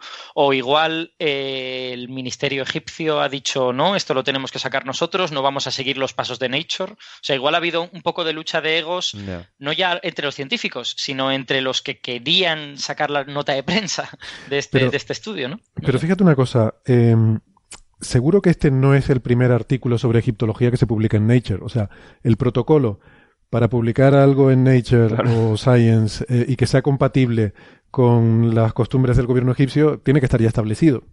Mm. Tiene que haber ya algún tipo de, de procedimiento de qué es lo que hay que hacer cuando vamos a sacar un artículo de alto impacto en uno de estos journals y no lo sé, seguramente no es la primera vez que pasa y seguramente ya hay algún protocolo que en este caso pues se ve que no se ha seguido o por ignorancia o desconocimiento o porque, no sé, porque ha habido tensiones aquí detrás que desconocemos, ¿no? En cualquier caso, me parece que es secundario, ¿no? Toda la polémica efectivamente puede tener un interés político. Es cierto lo que dice Belmonte, Egipto es un país que ahora mismo lo está pasando muy mal, el turismo eh, pues está por los suelos y es una fuente muy importante y necesitan de alguna forma pues dar noticias positivas al mundo, ¿no? Y, y claro, la, la egiptología, eh, las antigüedades, como llaman ellos, pues es su, su cara amable al mundo y es normal que tenga mucho interés en, en tener cierto control sobre lo que se hace. Eh, tú decías que esto... Sí, tú decías que esto eh, tiene esta repercusión porque es sobre la Gran Pirámide. Yo iba a decir que es porque es un artículo en Nature. Si este artículo se hubiera publicado en un journal de física de partículas especializado, seguramente no habría tenido la repercusión. Por otra parte, probablemente los dos hechos estén conectados entre sí. Probablemente se publique en Nature porque es la Gran Pirámide, ¿no? Sí, efectivamente. Yo mm, no sé, también, también pienso que eh, hoy en día es un poco raro que incluso aunque sean físicos de partículas no conozcan este tipo de usos del gobierno egipcio y todas estas cosas. O sea, tienen coautores egipcios. Yo, yo creo que haces bien en señalar que ahí ha podido haber algún, alguna especie de pelea interna o algo por el estilo. Pero también es verdad que a los que nos gusta la egiptología, yo así en plan amateur de leerlo por ahí, eh, tiene la sensación de que una y otra vez la gente se queja de que las autoridades egipcias son un poquito controladoras, ¿no? En plan de que eh, no terminan de entender que para que se haga ciencia, esto tiene que salir a la comunidad y la comunidad lo tiene que discutir. Y las autoridades egipcias no dejan de repetir que ellos lo han de validar antes de que salga. Y, es que no, es que se valida después. Es que usted está equivocándose en el orden de los factores. Se valida cuando la comunidad dice que es válido, ¿no? Sí. sí, lo puede quedar como hasta no dicen los de fuera. O sea, como que puede que siente mal que sea pues gente de otros países los que tengan que decirle a Egipto si eso está bien o no. No sé. Hmm. Sí, a ver, hay, hay de todo. Y ahí está el enfoque práctico, ¿eh? que yo creo que cuando Belmonte habla, él está siendo pragmático y además es hmm. lógico que lo sea. Que lo importante es que yo quiero seguir haciendo ciencia. Y si para eso tengo que pasar por el aro de las autoridades, pues paso un poco por el aro, porque es, la manera de que sigamos produciendo conocimiento. y, y, eso me parece completamente razonable. A pesar de que a nivel ideal y ontológico, pues quizá no, no sería lo, lo, que me gustaría, ¿no? Hmm. Pero efectivamente lo principal es seguir haciendo ciencia. Y tú no puedes bombardear una oportunidad de investigar esto solo por una cuestión de tu ego o alguna cosa de este estilo. Claro. Yo, fíjate que, o sea, igual la analogía es absurda, ¿no? Pero es como si pensáramos que aquí, por ejemplo, el gobierno español, por el hecho de que tenemos observatorios astronómicos aquí y pues a lo mejor vienen otros países y ponen instrumentación, ponen telescopios, o vienen esas observaciones, pues que tiene que haber, tiene que pasar el visto bueno del gobierno español para que les diga, bueno, a ver si esto lo puedes publicar o no. Bueno, y la, la analogía a lo mejor no es muy adecuada porque, claro, aquí son cosas de astrofísica que no le interesan a nadie. no tiene, no tiene ningún interés práctico ni, ni se va a vender eh, ningún espectro de ninguna estrella por millones de, euros. Aquí sí es investigación sobre corrupción, ahí ya sé que tiene que pasar. Ya, entonces tiene que pasar algún filtro, ¿no? No, pero el comentario está muy bien tirado, porque efectivamente yo espero que los del Ministerio Egipcio de Antigüedades sea gente que sabe de esto. Serán controladores, no, no nos gustarán sus prácticas, lo que sea, pero es gente que sabe de esto. Tú le das a alguien de un ministerio español un resultado de astrofísica y en primer lugar no lo entiende. ¿no? también está el tema de que el 20% del PIB español no depende de la astrofísica. Sí, a eso me refería. Cuando digo que no le interesa a nadie, bueno, era una forma un poco... Mm, Entonces, si depende una buena parte de la economía del país de las cosas que se estén diciéndose de, de el recurso cultural que tienen, digamos. Claro. Mm. No sé. Sí, sí. Querrán ahí, será más... Tener más control, sí. Y sobre todo teniendo en cuenta la historia, ¿no? Eh, mm. La historia previa y, bueno... Vale, pues, pues nada, muy bien. Si no tienen más comentarios, pasamos de tema. Em, el siguiente, la siguiente noticia que ha generado muchos titulares esta semana, a mí me encanta, es la de el universo no debería existir. El universo no debería existir. Vamos a ver. A ver, para empezar, yo pienso que hay muchas razones por las cuales el universo no debería existir. Un día podemos dedicar un programa, si quieren, a esas razones, ¿no? El otro día lo estaba comentando y podemos decir incluso cuál es la favorita de cada uno. La mía es el, el problema de la constante cosmológica, pero eh, lo, dejo ahí, si quieren otro día lo discutimos. Si les apetece a cada uno decir cuál es su problema favorito de que el universo no debería existir, pues vayan pensando. yo tengo una razón, hay demasiados humanos en el universo. pero eso puedes quitar un planeta solo y el universo seguir igual que antes. Claro. De sin más, tanto aquí como en las películas, digo, vale, sabemos que esto está. O sea, si te dice algo que no debería estar, es que está equivocado. Claro. Pero en este caso en particular es que me, fastidia un poco porque si miras de dónde viene la noticia, eh, la noticia viene de un, paper en, Nature también, em, en el cual se hacen unas medidas mm, en las que se bate el récord, además por, por tres órdenes de magnitud, de precisión de medida del momento magnético del antiprotón, ¿vale? En un experimento en el CERN. Ahora discutiremos los detalles, pero... La cuestión es la siguiente. Esto es una medida en la que se confirma una vez más lo que pensamos, de que la antimateria es eh, como la materia, pero con la carga contraria. tiene las propiedades simétricas de la materia. Esto es lo que pensamos y cada vez que hacemos experimentos y hacemos medidas se va confirmando eso, siempre. Estamos buscando a ver si le encontramos los tres pies al gato y encontramos alguna asimetría por algún lado. Pero no es lo que esperamos teóricamente y no es lo que los experimentos nos dan. Entonces, ¿qué pasa? Que, bueno, esto de que el universo no debería existir viene del problema de que en el universo nosotros estamos hechos de materia. Y sin mm. embargo, sabemos que en cualquier proceso en lo que tú generas materia, generas igual cantidad de antimateria. A partir de energía. A partir de energía. Con lo cual en el Big Bang se debieron haber formado iguales cantidades de materia y antimateria que se tendrían que haber aniquilado porque la materia y la antimateria se aniquilan cuando se ponen en contacto. Entonces, si hay igual número, pues no debería haber materia y no deberíamos existir. Eh, pero existimos, ¿no? con lo cual... ¿Cómo era? Se había aniquilado toda la materia con la antimateria, excepto una parte en 10 a la menos 11, algo así. Sí, creo que es creo que es una parte en 10 a la 10, eh, me suena ese número, pero igual es algo por 10 a la 10 y está más cerca de lo que tú dices. Puede ser.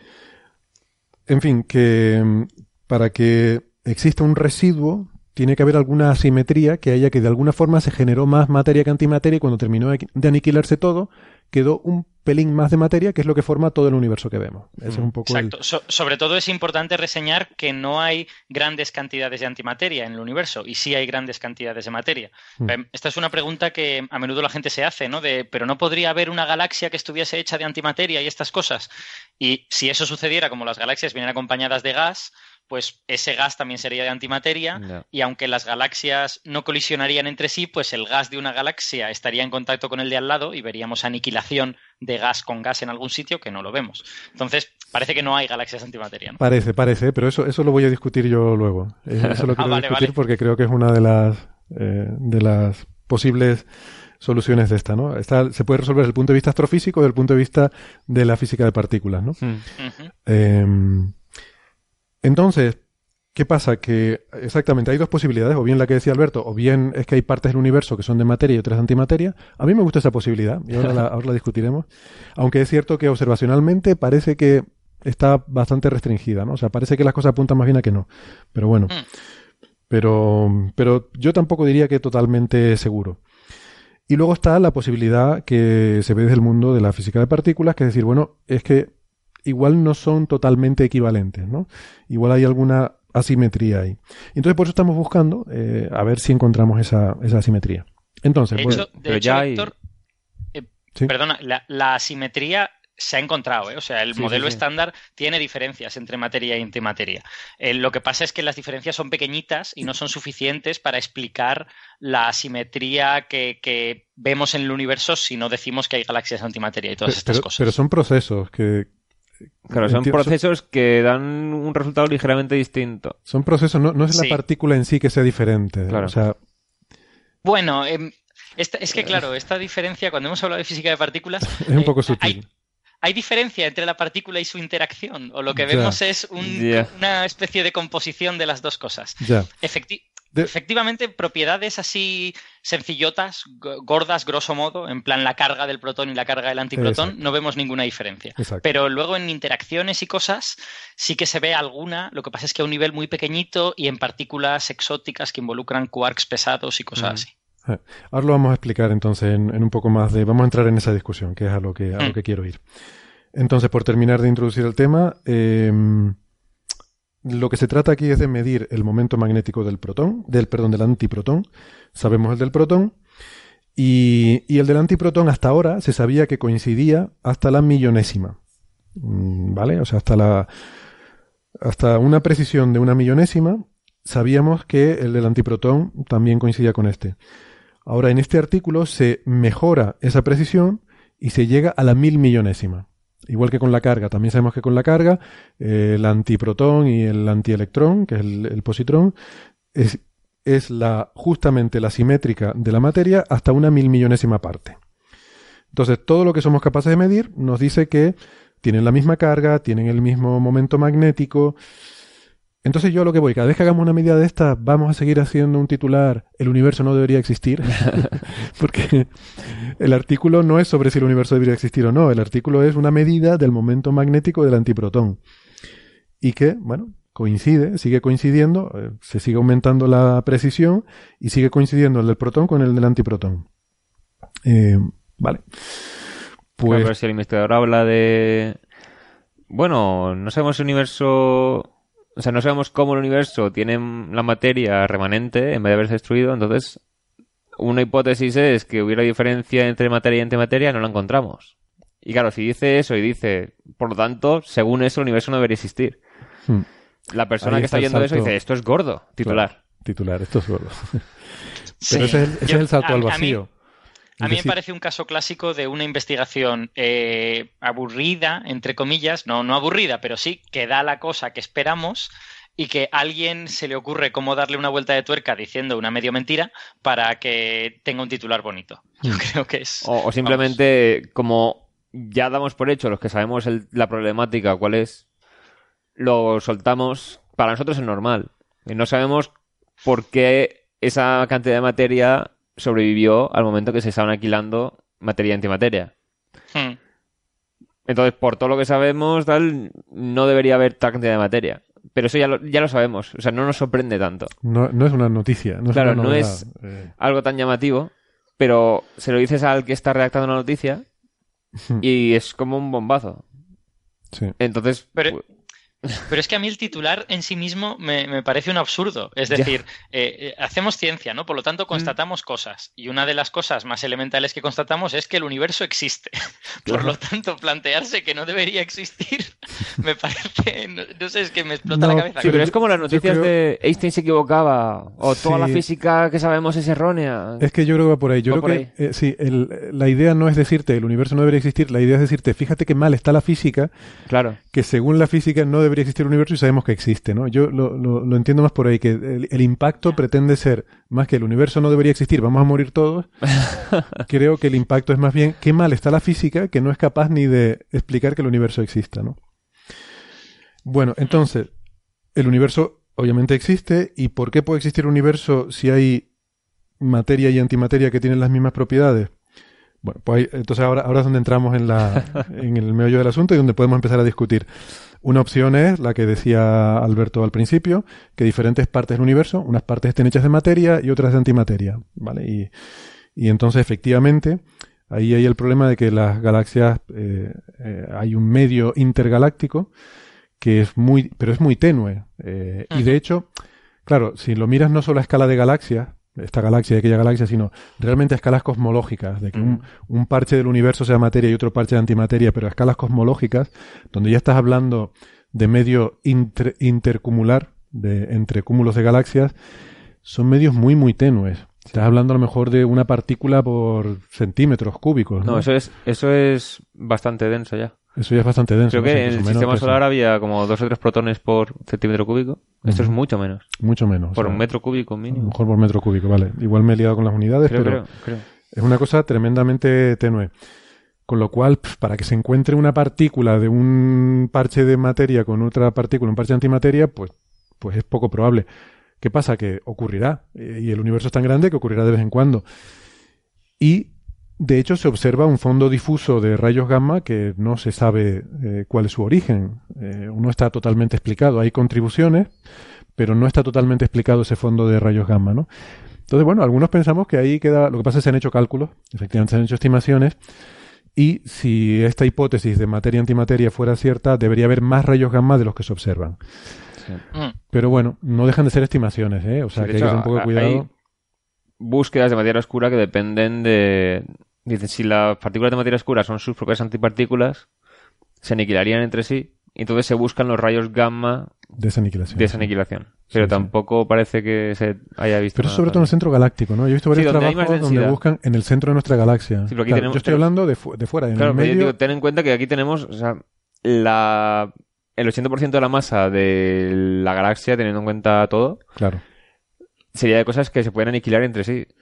Y Está diciendo que ese fondo difuso a lo mejor podría ser de aniquilación de materia oscura también, ¿no? No mm. sabemos. Mm. Claro. tengo me parece que eh, tengo amigos que están en experimentos de, telescopios de neutrinos y yo creo que telescopios de neutrinos buscan aniquilación de antimateria en neutrinos incluso en el Sol. En plan de a ver mm. si vienen neutrinos de una energía inusual que, que, pudiesen venir de aniquilación de antimateria porque la antimateria se acumula en el Sol, igual que se acumula en el centro de la galaxia. Ah, que la antimateria... Ah, la materia oscura, dices. Ay, la, la, sí, la ah, materia oscura, perdón. Bueno, eh, se acumula en el Sol hasta cierto punto. ¿eh? Justamente esta mañana estábamos teniendo una discusión sobre eso porque eso sería si... Eh, bueno, es, otro tema que daría para otra, para otra discusión completa, ¿no? Pero, lo, lo, comentamos aquí en un programa también. Lo comentamos en un programa. Si el Sol se está moviendo en un medio de materia oscura, en un fluido de materia oscura, la mayor concentración no estaría dentro del Sol, sino estaría en una estela detrás suyo.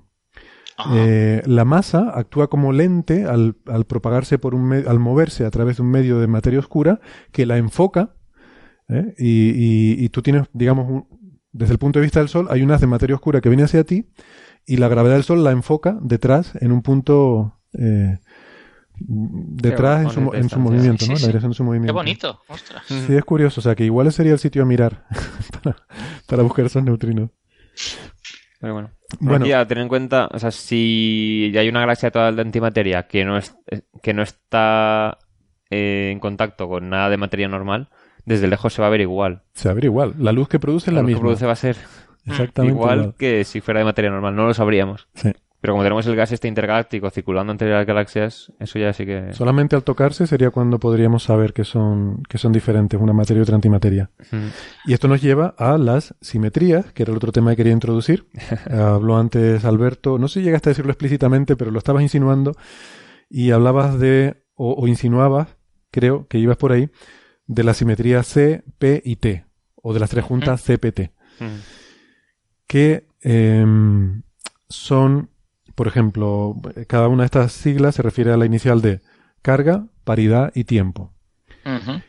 Y esto lo que nos dice, cada una de ellas hace referencia a una simetría. La simetría de carga eh, indica que si tú coges y cambias todas las cargas, eh, las positivas por negativas, es decir, cambias toda la materia por antimateria, tú coges el universo ahora mismo y cambias el signo de todas las cargas y no nos enteramos. Todo sigue siendo igual. Esa sería la simetría eh, C que a grosso modo, por la física, digamos, clásica, pues eso se debería cumplir. Mm, si los átomos tú le pones... Pero ya... Eh, que, que, hable Alberto. Sí, que diga, Alberto. No, pero por eso he dicho la clásica, ¿eh? Ojo. Ah, bueno, clásica sí. Vale, vale. Sí, sí, te, dejo, te dejo que continúes y luego, y luego decimos cosas. Claro, porque esto, esto no se cumple estrictamente en teoría cuántica de campos, ¿verdad? Efectivamente. En teoría cuántica de campos la simetría buena, entre comillas, es CP, aunque esa tampoco es... tampoco, es CPT, ¿no? Exacto, CPT es la buena, buena de verdad. O sea, si cambias a la vez la carga, eh, déjame decir cuál es cada una. esa, es la de la carga. La, P es la de paridad, que es, eh, es una... O sea, lo que llamamos izquierdas y derechas, darles la vuelta, ¿no? O sea, es como hacer una reflexión especular de todo, el universo. Y arriba y abajo también. Y arriba y abajo. Mm. O sea, de nuevo, eh, pensando en términos clásicos, esa es una simetría en, física clásica. Si yo cojo todo el universo y le doy la vuelta completamente, tampoco nos enteramos. Todo sigue siendo exactamente igual.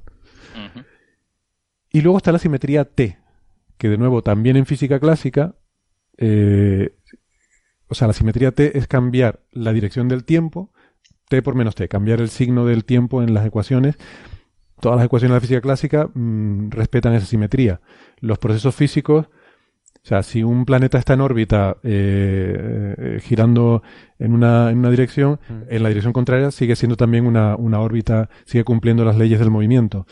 Entonces también clásicamente esa es una simetría. Tú le das la vuelta al, al tiempo y, y, Alberto quiere decir algo. Me va a hablar de leyes estadísticas.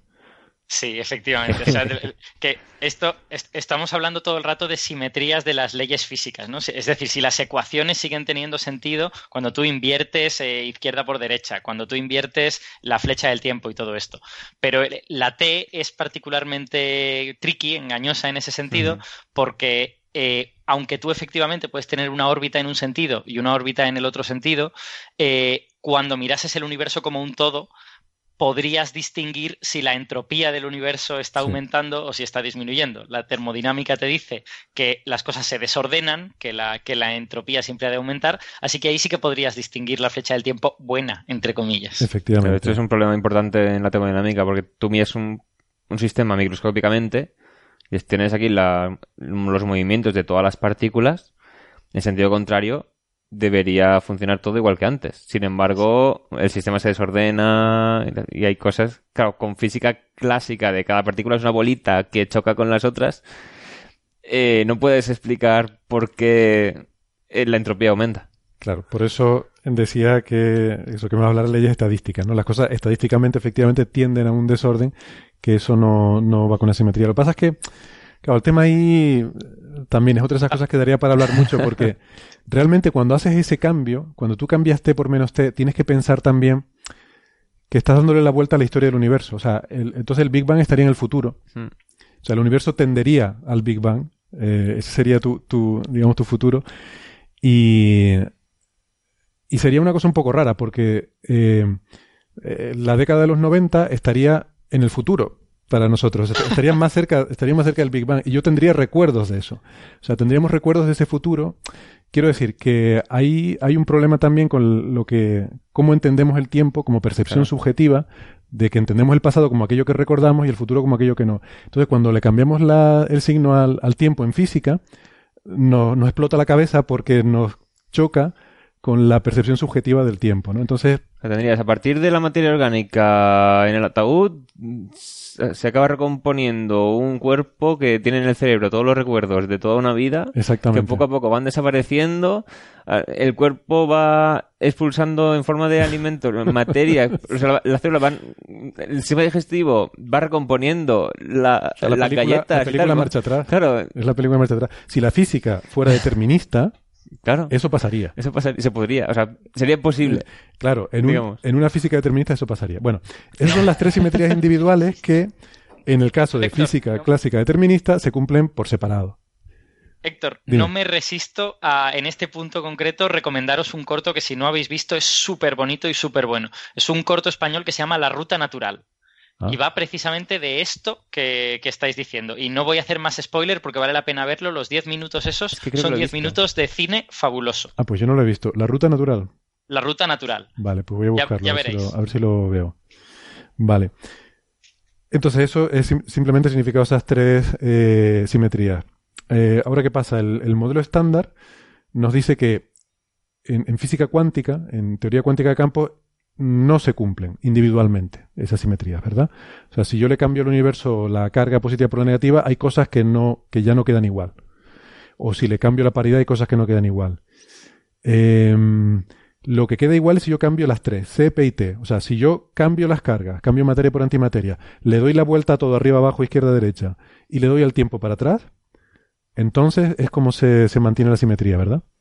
Efectivamente. El, eh, la paridad es fácil, entre comillas, de ver por qué no se conserva, porque resulta que hay una interacción, que es la interacción débil, que viola paridad máximamente. Es decir, en, los procesos débiles tú siempre vas a violar paridad. Y eso se vio en un experimento súper bonito de los años 50, si no recuerdo mal, en el que se orientaban átomos radiactivos con un, con un campo magnético, todos los átomos estaban orientados igual, y todos emitían el, electrón hacia la izquierda cuando se desintegraban mediante desintegración beta, que es un proceso débil. Y todos los electrones iban hacia la izquierda. Eso dio título... ¿Te refieres el spin o a la dirección a la que iban? El, perdona, perdona, que no te he escuchado. ¿Te refieres a la dirección en la que se emitían o el spin que llevaban? Eh, no, no, no, la dirección en la que se emitían. Esto es paridad, es paridad espacial. Lo que pasa es que una cosa está relacionada con la otra, efectivamente. ah, no, es que has puesto las manos en orientación que me ha liado, me parece. vale. Ah. Los oyentes no tienen el problema. Lo, que pasa es que una cosa está relacionada con la otra. O sea, La, interacción débil interacciona solo con la parte, en lo que llamamos levógira de los electrones, y eso hace que si los átomos están todos orientados igual, todos los electrones se emitan para uno de los lados y no para el otro, lo cual es absurdo, ¿no? ¿Por, qué mm. va a querer la naturaleza que se emitan todos para un lado? Pues la interacción débil es así y viola paridad máximamente. Eh, entonces, a partir de ese experimento, la gente se dio cuenta de que... ¿Qué significa, perdona, cuando dice, es que he oído decir eso eh, a menudo, lo de máximamente, ¿eso se puede explicar de forma sencilla o es alguna cosa complicada? máximamente quiere decir en todos los en todas las interacciones. O sea, no que no es no es algo probabilístico en plan de que en un 80% se violan, pero hay un 20% que lo conserva. No, está siempre violado, está roto y se acabó. Vale. Eh, entonces, a partir de ese experimento, la gente empezó a considerar que la simetría buena era CP, no, era, no era solo P. Cuando tú cogías CP, te dabas cuenta de que las interacciones conocidas en ese momento, estamos hablando de años 50, eh, al menos en la teoría, en las ecuaciones, eh, conservaban esa, esa, combinación de carga y paridad. Es decir, tú cambias la carga de las partículas, cambias partícula por antipartícula y cambias la paridad, y entonces obtienes algo que las leyes de la física respetan. Por eso alguna vez cuando hablamos de neutrinos decimos los neutrinos son eh, levógiros, son izquierdos, y los antineutrinos son dextrógiros, son derechos, mm. porque la simetría clásica de teoría cuántica de campos de los, a partir de los 50 es CP, es yo cambio partícula por antipartícula y también cambio la paridad. Lo que pasa es que en los años yo creo que ya fue a finales de los 50 o en los 60, me parece que ya fue en los 60, se descubrió... Yo tengo aquí apuntado el experimento Fitch-Cronin, ¿te refieres a ese? Del 64. Sí, ese es, efectivamente. Ese es con caones, ¿no? Si, si no recuerdo mal. Exacto, donde la violación de CP, ¿no? Efectivamente. En ese experimento se demostró que había caones neutros que al oscilar eh, se convertían eh, de caones en anticaones. O sea, en, en, oscilaciones, que son estos fenómenos que le suceden también a los neutrinos, que una partícula solo por propagarse le cambia alguna propiedad.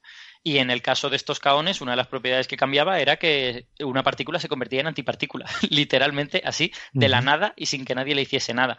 Entonces, esa fue la primera evidencia de que la simetría CP estaba violada en el, en el modelo estándar. Mm. Y de hecho, cuando se descubrió eso, la gente se le encendió la bombillita con este problema de la antimateria en el universo. Dijo, ostras, a ver si es que en el universo primitivo este tipo de procesos sucedieron a lo bestia y entonces una parte de la materia se convirtió en antimateria. No, tenían por qué ser caones, pero a lo mejor sucedió con otras partículas que había. Sería una parte de la antimateria se convirtió en materia. O de, la materia en antimateria y entonces lo llamamos materia. Sí, bueno. Claro, sí. estoy, estoy hoy que todas las opciones binarias las tomo mal, ¿eh? pero, sí, efectivamente. Eh, entonces, esta era una idea que en los 60 era como muy poderosa, en plan de a ver qué necesitamos para que esto esté sucediendo. Y de hecho, una de las razones, ya sabéis cuando hemos hablado de física de partículas, que decimos que hay generaciones, ¿no? que hay familias, que está mm. el electrón, luego hay una familia más pesada en la que está el muón y otra familia más pesada en la que está el tau. Pues una de las razones por las que se pensó en primer lugar que debía haber una tercera familia era por esto. Mm. Era por la, por la violación de, de CP. Porque se podía demostrar matemáticamente que si tú metías una tercera familia, no necesitabas nada más para que CP estuviese violada en el modelo estándar. Podías violarlo también por otras, había, digamos, diversas alternativas en los años 60, pero una de estas, que le valió un Nobel a Kobayashi Maskawa, si no, si no recuerdo mal, es la de, eh, sí, efectivamente, Kobayashi Maskawa, eh, es que si tú añades una tercera familia, CP está violado de manera instantánea. Simplemente porque hay suficiente libertad entre las partículas para que en transiciones débiles de las unas a las otras se convierta una partícula en una antipartícula. Y eso sucede en el modelo estándar, ¿eh? No es, quiero decir, no, no se ha de probar. Cuando hacemos estos experimentos de medir el momento magnético del antiprotón o cualquier otra propiedad y encontramos que es la misma, que, mide lo mismo que en el protón, eh, eso no contradice que CP esté violado. CP está violado, lo que pasa es que está mm. solo violado en procesos que involucran a las tres familias. Y esos procesos son procesos muy raros. Cuando para que el protón. Sí. Didi. No digo que son partículas que tienen eh, quarks de las tres familias y tal. Efectivamente, o que, o que los involucran, al menos de manera virtual, dentro del proceso. para que un antiprotón tenga un momento magnético, a ti no te hace falta que haya quarks top, ni quarks bottom, ni, ninguna de estas cosas. Lo tiene solo con quarks U y quarks T. Pero en procesos en los que intervienen las tres familias, de alguna manera, aunque sea a nivel virtual, eh, CP puede estar violado. Y efectivamente, en algunos de ellos lo está. Y, ya está. Me parece que, que, eso, que el tema de la simetría entre materia y antimateria la gente piensa que puede ir por ahí el tema. Sí. Esa es la, la, hipótesis más que se considera más plausible, ¿no? Yo esto de la familia. Sobre todo, sobre todo porque, perdona, un momentito, un apunte muy breve. Porque para los físicos de partículas es muy natural pensar que nos faltan partículas en el modelo. Y muchos, muchas posibles maneras en que esas partículas se introducen en el modelo estándar terminan violando CP más de lo que ya está en el modelo estándar. Entonces, hay la sensación en la comunidad, sobre todo de físicos teóricos, de que no conocemos todas las fuentes de violación de CP que hay en física de partículas y que posiblemente podemos añadir más. Y aunque la violación de CP que hay en el modelo estándar no es suficiente, es posible que eso nos venga cuando conozcamos partículas más pesadas y muchos pensamos que las habrá. A mí me, vamos, me, alegra mucho esta esperanza que hay de encontrar familias más pesadas porque yo eh, albergo la esperanza de que algún día se le ponga, se descubra una familia más pesada y se llame la familia política y los ah. eh, y a las partículas se las llame el cuñado, la suegra. Madre mía, vas a quedarte eh, enemigos aquí en el programa. No, mi familia política no escucha el programa. De todas maneras, los candidatos a hacer este tipo de cosas no son una cuarta familia. ¿eh? Las cuartas familias, de hecho, están desfavorecidas con el LHC a día de hoy. Porque en una, si tienes. El problema de tener una familia es que viene el pack completo. Es que en la familia tienes el equivalente del electrón, el equivalente del neutrino, el equivalente del quark Q, el equivalente del quark D. Y esos dos de arriba, esos dos quarks, son súper escandalosos. Tener, tener quarks pesados supone tener no sé si hadrones, pero sí tener interacciones fuertes en esa familia y los ves muy rápidamente. Así como en un neutrino que no tiene carga se puede escapar con una gran facilidad, si tú produces un quark de 500 gigaelectronvoltios o de 700 gigaelectronvoltios, eso lo ves hmm, de una manera o de otra. Entonces, las, las limitaciones a una cuarta familia son tan fuertes que está casi casi descartado a día de hoy. Pues, pues entonces habría que preguntarse por qué solo hay tres familias en la naturaleza, ¿no? Pero Alguien, alguien diría que es porque es lo justo para que el universo tenga eh, más materia que antimateria, ¿no? Y para ah. que podamos existir en él. Pero a mí no me gusta ese argumento. Bueno, por lo menos es un argumento. Eh, pero eso es así, o sea, está relacionado el número de familias posibles con, con la con, con la simetría de. Es que claro, una de las cosas. Es medio sí. Es medio así, porque si tienes tres familias, CP está violado en el modelo estándar sin necesidad de nada, y por lo tanto tienes cierta conversión de antimateria en materia, o puede suceder, pero no es así porque no es suficiente para explicar el universo que conocemos. Mm. Tendría mucha menos materia de la que vemos en el universo en comparación con los fotones. Habría, habría mucha menos. Eso asumiendo que la materia oscura no es algo que interaccionase en esa época produciendo estas cosas, que como no sabemos nada de. Cómo interactúa la materia oscura a escala molecular, o sea, es que no, escala de física de partículas. Subatómica. Claro, igual la materia oscura a las escalas de un montón de energía, mucha más que la que hay en el LHC, pues resulta que también viola CP y te añade la violación de CP que necesitas para observar la cantidad de materia que hay en el universo. O sea, por eso los físicos de partículas, mm, de alguna manera, nos parece natural que la explicación esté en, física de partículas, porque creemos que hay como muchos cabos sueltos hmm. en los que esa violación puede aparecer. Antes de terminar la frase iba a decir, porque cuando tú solo tienes un martillo, no. Bueno, entonces el resumen de esta discusión es que básicamente hay dos grandes eh, hipótesis o explicaciones. Una es la astrofísica, tiene el problema de que se esperaría un fondo de rayos gamma que es, según los cálculos, mayor que el que se observa, y la hipótesis de, la, de que nos viene de la física de partículas, que es la violación de la simetría carga-paridad, que mm, bueno, puede haber ocurrido en el universo temprano, de manera que parte de la antimateria se convirtiera en materia, o que de alguna forma hubiera ahí asimetrías en el proceso que terminaran dando lugar a más materia que antimateria, pero tiene el problema también de que según los cálculos no hay suficiente violación para producir toda la materia del universo. Con lo cual se apela a que, bueno, pues quizás hay otras fuentes de, de asimetría CP, de violación de la asimetría CP, que todavía no, no hemos descubierto. Mm, no sé, yo veo las dos hipótesis un poco en, el, en el mismo, la misma situación, ¿no? La cosa no acaba de cuadrar, pero bueno, pensamos que a lo mejor mejorando los cálculos eh, o mejorando las teorías lo, lo cuadraremos. Sin embargo, sí que en general, por lo que yo veo por ahí, sí que parece haber más consenso de que parece más plausible la solución de la, la violación de la simetría CP que la de las galaxias de antimateria, lo cual es una pena. Yo como, yo como físico de partículas reconozco que estoy sesgado, es decir, a mí nadie me había explicado en detalle los argumentos por los cuales no podía haber eh, galaxias o cúmulos de antimateria y tal, y en la comunidad de física de partículas se da por, bueno, prácticamente descartada esa posibilidad. Tú ahora me has dicho que no lo está y me, lo apunto y buscaré los papers, la verdad. Pero ya te digo que entre los físicos de partículas nadie se plantea esa posibilidad. A lo mejor porque nos conviene, ¿no? Porque eso nos permite pues, seguir haciendo modelitos en los que se viole CP y todas estas cosas.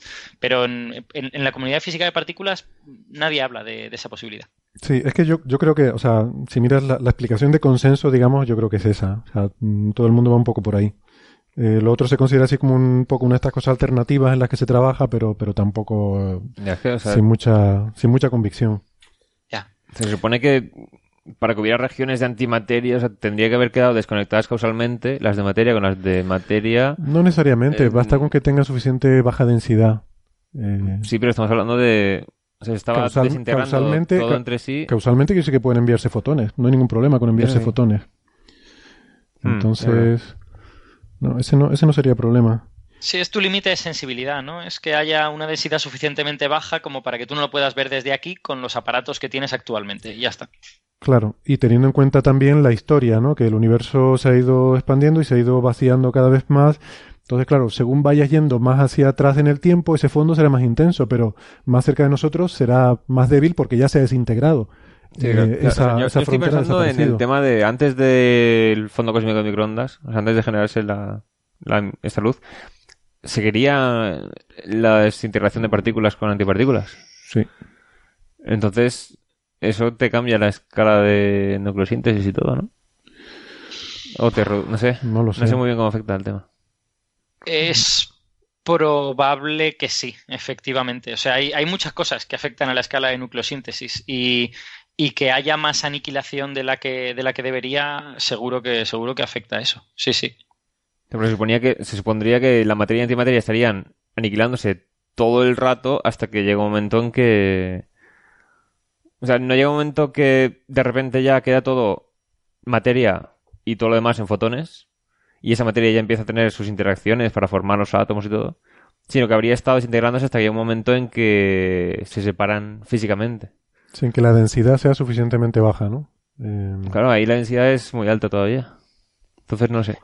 Ya, pero piensa, piensa en un argumento de temperatura, ¿no? Para, para tener nucleosíntesis necesitas una temperatura de megaelectronvoltios. Hmm. Eso significa que ya no eres capaz de producir ninguna partícula elemental más que electrones y neutrinos, ¿no? Porque mm. las, colisiones son del orden del MEF, por lo tanto puedes producir pares electrón-positrón, tal vez, eh, quizá no muchos, pero, pero alguno por ahí. Eh, es decir, los electrones y positrones se desacoplarán después de la creación de los núcleos, pienso yo, porque los núcleos se crean a una temperatura del MEF y los antiprotones, por ejemplo, ya se han destruido a una temperatura del GEF, ¿no? Se han, destruido un ratito antes. Entonces, claro, todo depende de qué partícula estés hablando. Si estás hablando de una partícula del modelo estándar, ya solo te quedan electrones y neutrinos que, tengan antimateria por ahí. Si estás hablando de otra partícula más exótica, pues entonces ahí igual podrían. No, yo estoy hablando de que haya regiones de antiprotones y antinúcleos y todo. Ya. Entonces, que sigan en esa época todavía la mitad del universo siendo antimateria. Es que tampoco habría que ver cuál es el rango, o sea, a qué distancia tiene que estar un electrón y un positrón para desintegrarse. Eh, ¿Qué distancias.? Es que. No, es que no, tengo una idea de cuáles son las densidades y las temperaturas. Eh, o sea, que tenga una sopa muy caliente, lo que quiere decir es que te facilita que. O sea, esas partículas se mueven a gran velocidad. Entonces, más velocidad significa más capacidad de superar eh, potenciales electrostáticos. Entonces un, un electrón y un positrón que tenderían a atraerse, pues a lo mejor tienen suficiente energía para, para no para no atraerse, o sea, para escapar de esa atracción electrostática. Pero no solo, no solo es eso, también es la, capacidad de crear nuevos eh, positrones que antes no tenías. Tiene que haber un equilibrio entre los que se destruyen y los que se crean, ¿no?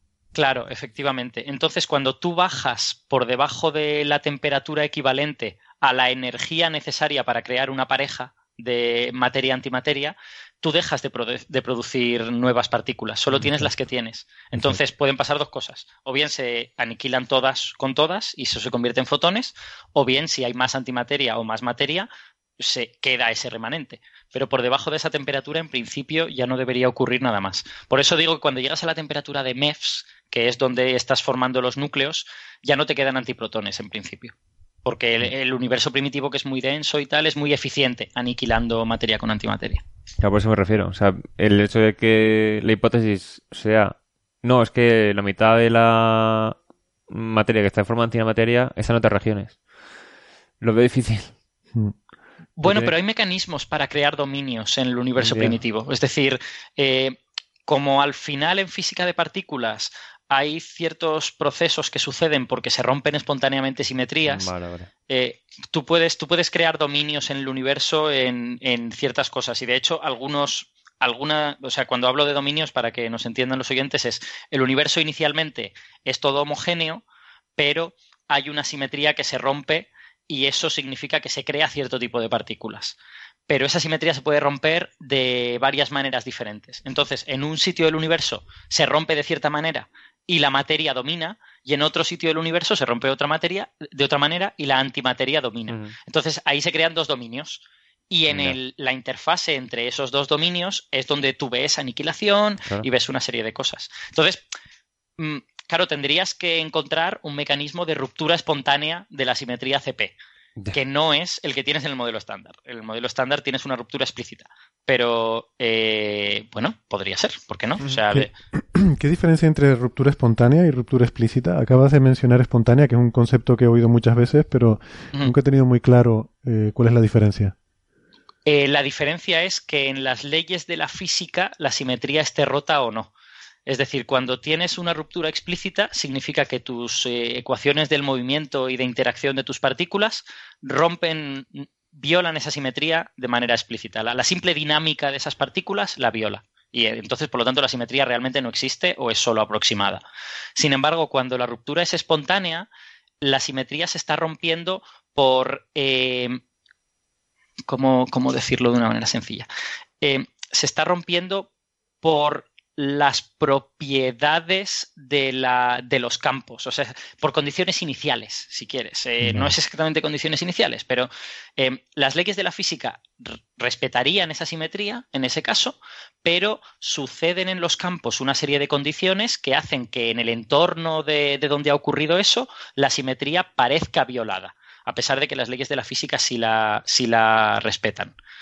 El ejemplo que se pone, y que no es muy bueno para física de partículas, es que eh, tú tengas un alfiler eh, en equilibrio sobre una mesa, en equilibrio sobre la punta del alfiler. Entonces, la gravedad empuja el alfiler hacia abajo.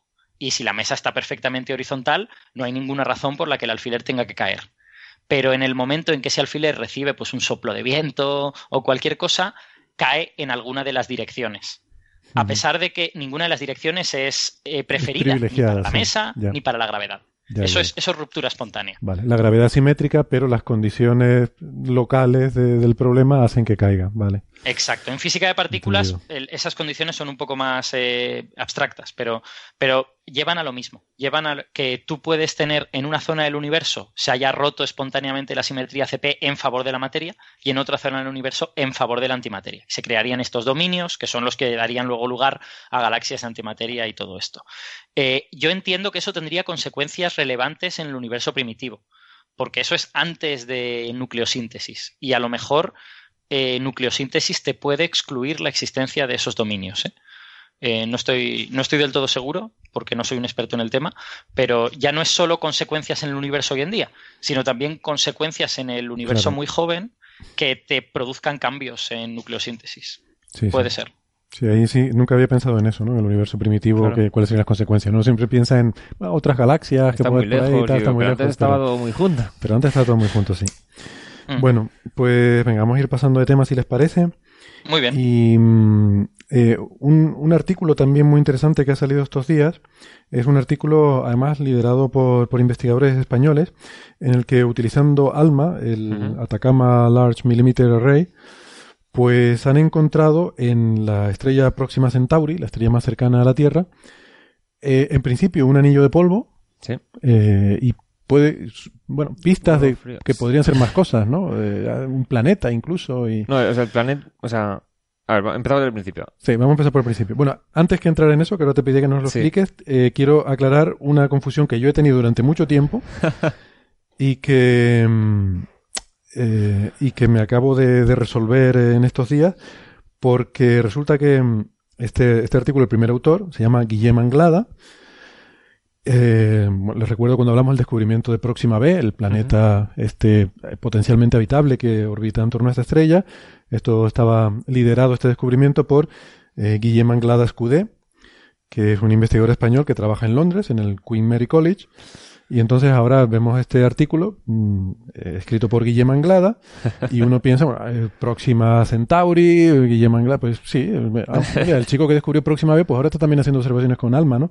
Pero luego sigues mirando la lista de autores y te encuentras también como coautor a Guillem Anglada Escudé.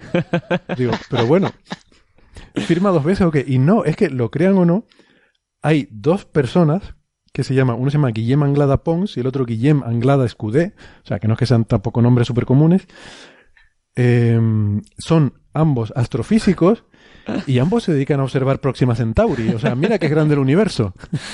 Pero, ¿cuál es la probabilidad de esto? Eh, o sea, hay veces que te planteas lo de... yo no creo en coincidencias. que siempre ponen el primer apellido. Por ejemplo, eh, Mike Brown, el descubridor de Eris tal. Hay un montón de Mike Browns. En Manchester había un Mike Brown en el departamento. Hay un jugador de baloncesto que se llama Mike Brown. Pero aquí, claro, Guillem Anglada. Mike es un nombre muy común claro, y Brown es un apellido también bastante común.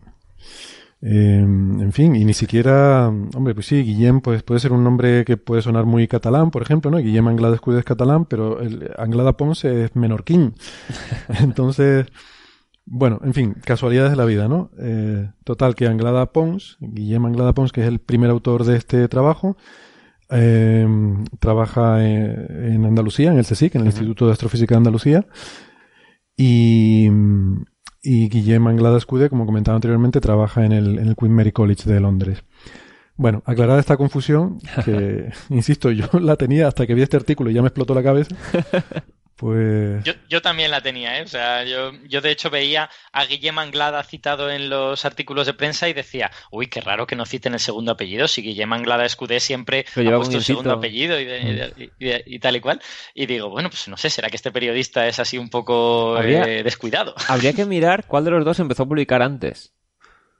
Porque no sea que Anglada Escudé se pusiera así porque ya estaba ocupado Guillem Anglada. Claro, ah, es posible. Bueno, Anglada Pons es mayor. Eh, Anglada Escudé es más joven. A lo mejor Anglada Pons se puso Guillem Anglada en los papers y Guillem Anglada Escudé dijo, uy, no puedo poner el mismo. Entonces se pone, lo hacemos muchos, yo vi que había algún Vives también. Por ahí digo, pues me pongo Vives Arias eh, con guioncito para que los ingleses no piensen que uno es el middle name. Mm que eso pasa en los formularios de burocráticos, lo, ven tres apellidos, o sea, ven nombre y dos apellidos, y dicen, vale, pues como si pusieras Juan José Pérez, pues tu nombre es Juan José. Ellos ven. Hola, Héctor Arias. Claro, no, Héctor vive. O sea, lo de llamarme Mr. Héctor o, o Mr. Arias, eso lo han hecho en varios formularios. Porque ven el Vives y dicen, yo me llamo Héctor Vives, de nombre. Eso, eso es lo normal. Sí, yo también firmo con los dos apellidos con el guioncito para evitar confusiones, ¿no? Sí, sí, sí. Pero eh, en mi caso además es porque el primer artículo que yo publiqué eh, fue cuando todavía era estudiante y estaba de becario en Cambridge, en un curso mm. de verano que solíamos hacer en aquella época y del trabajito que hice allí pues me pusieron de coautor de un artículo. Y entonces originariamente el, investigador que dirigía el trabajo, eh, un señor muy majo, se llama Chris Moss, que, mm, bueno, me puso ahí en el artículo y puso H. Navarro. Claro.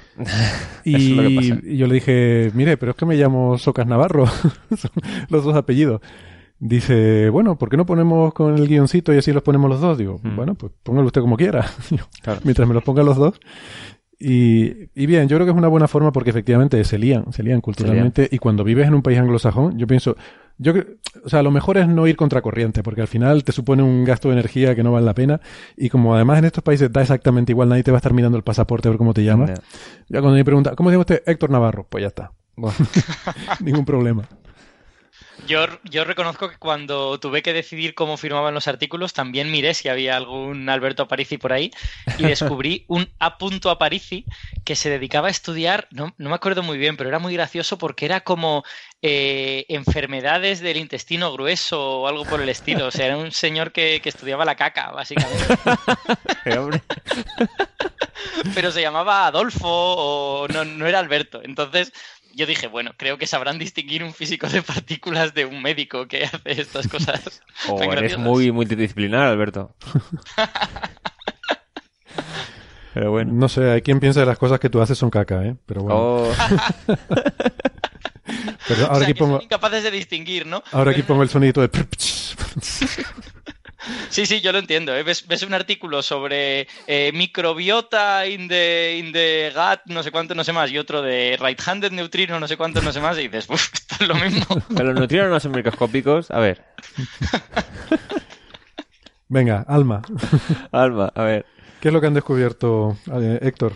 Bueno, pues O sea, algunos habréis visto la nota de prensa en la que se ve una representación artística de Alma con, o sea, de Alma de Próxima Centauri con Próxima B pequeñito, luego un cinturón de polvo interno con otro cinturón de polvo posible más extenso. Y tú ves los datos de Alma, que ahora que estoy yo trabajando con datos de Alma. ¿Estás trabajando con datos de Alma? Claro, yo estoy, yo estoy procesando datos de Alma desde casi desde que llegué aquí al IAC. Entonces digo, voy a ver cómo se ve, porque los anillos estos tienen que ser chulos. Sobre todo después de haber visto aquella imagen del disco protoplanetario con las divisiones eh, eh, en el propio disco con, como indicando planetas. Entonces, voy a las imágenes y se ve un óvalo así como... En inglés se llama blob, estas cosas.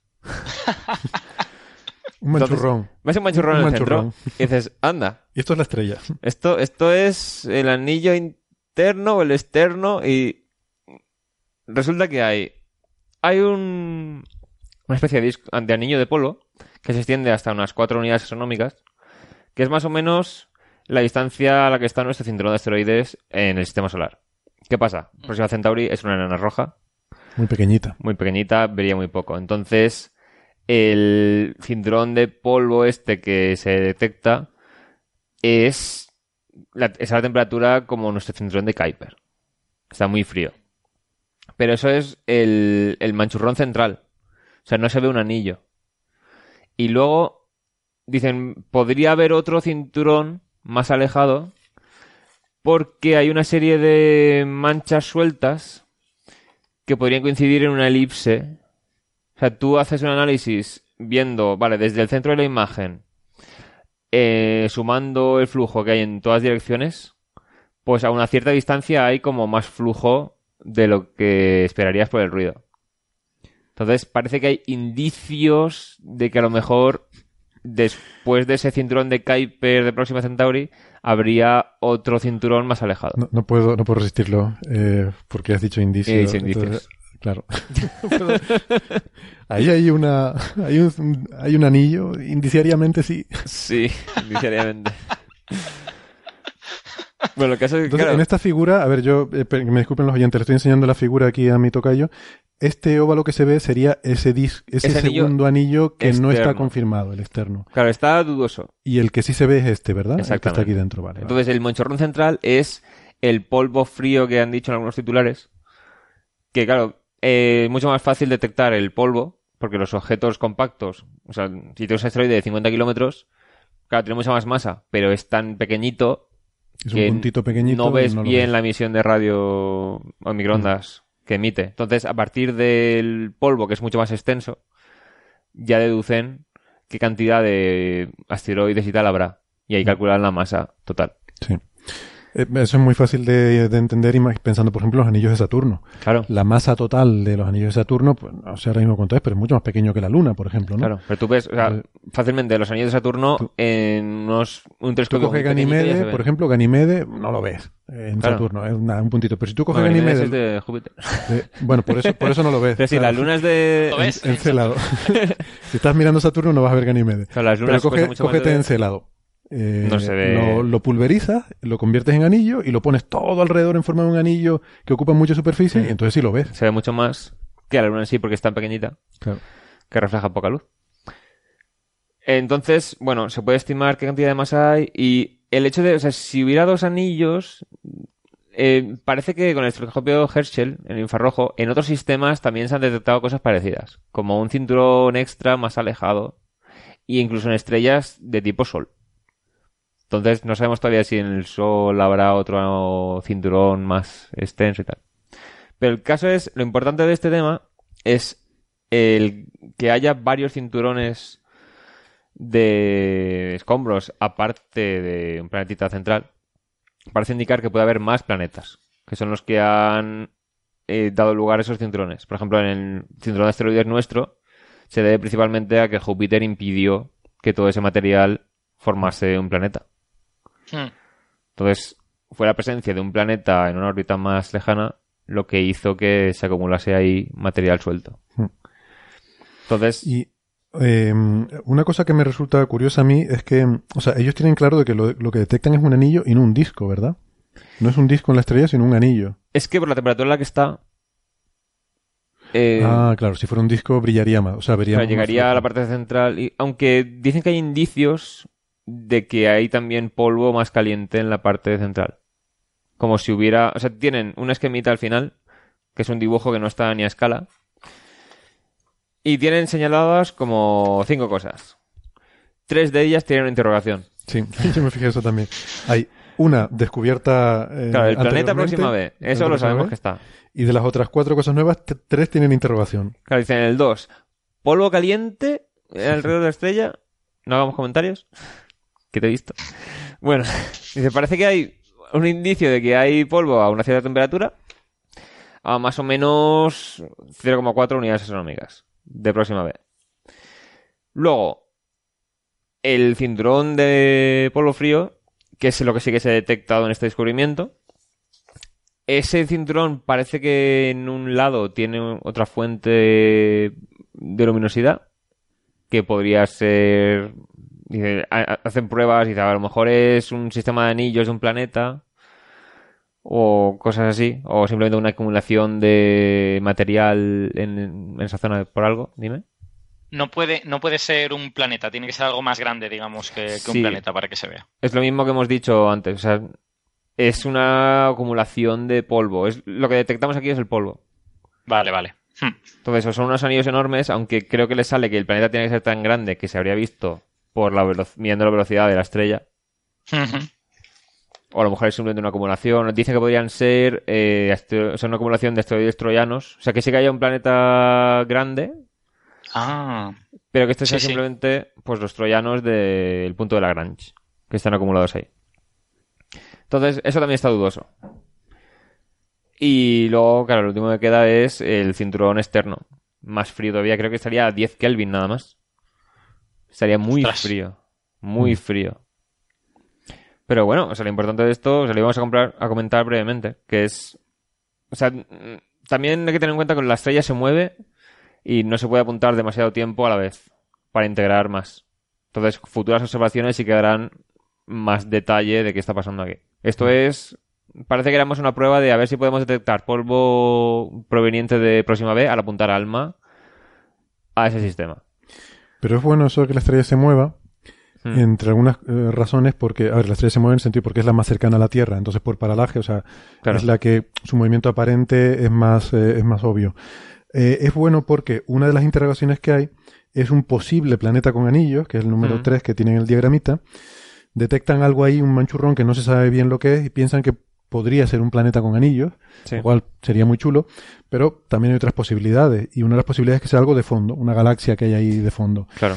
Entonces, como la estrella se mueve, cuando vayas a volver a observar, si es algo de fondo, ya no estará ahí. Exactamente. Se habrá, se habrá movido con respecto a la estrella. Al revés, la estrella se habrá movido con respecto a eso, pero, mm pero no estará en la imagen, ¿no? Y si sigue estando ahí y a lo mejor en otro punto de, la órbita, pues lo puedes, eh, puedes estar seguro de que es algo del sistema, del sistema planetario. O sea que eso está muy bien. Sí, pero Yo tengo, tengo otra preguntita, no sé, no sé si lo sabréis. Eh, ¿en, ¿En qué medida es posible o factible o es una locura eh, que podamos estudiar la estructura de las digamos, de las partes más externas de un sistema planetario, no viendo el de nuestro sistema, sino mirando el de otras estrellas. Es decir, ¿podríamos aprender cosas sobre nuestra nube de Oort, su posible estructura interna o esto, viendo estrellas como Próxima Centauri que estén cerca, o eso es muy difícil? sobre la nube de Oort no sé, porque al estar en un sistema triple habrá habido ahí bastante disrupción. Entonces no lo sé. Mm, eso sí. Pero de zonas mucho más cercanas, como este cinturón de material, a lo mejor sí que se podrían deducir cosas. Sí, sobre todo de dinámica planetaria, ¿no? Mm. De, astrodinámica, de, formación de sistemas planetarios. Yo creo que se puede aprender mucho con observaciones de este tipo. Claro, que una vez, una vez sepas eso, lo puedes aplicar al sistema solar y deducir cosas del sistema solar. Claro. Puede, ser de ida y vuelta. Sí, siempre teniendo en cuenta que Próxima Centauri es una nana roja. Mm. Tienes que escalarlo todo.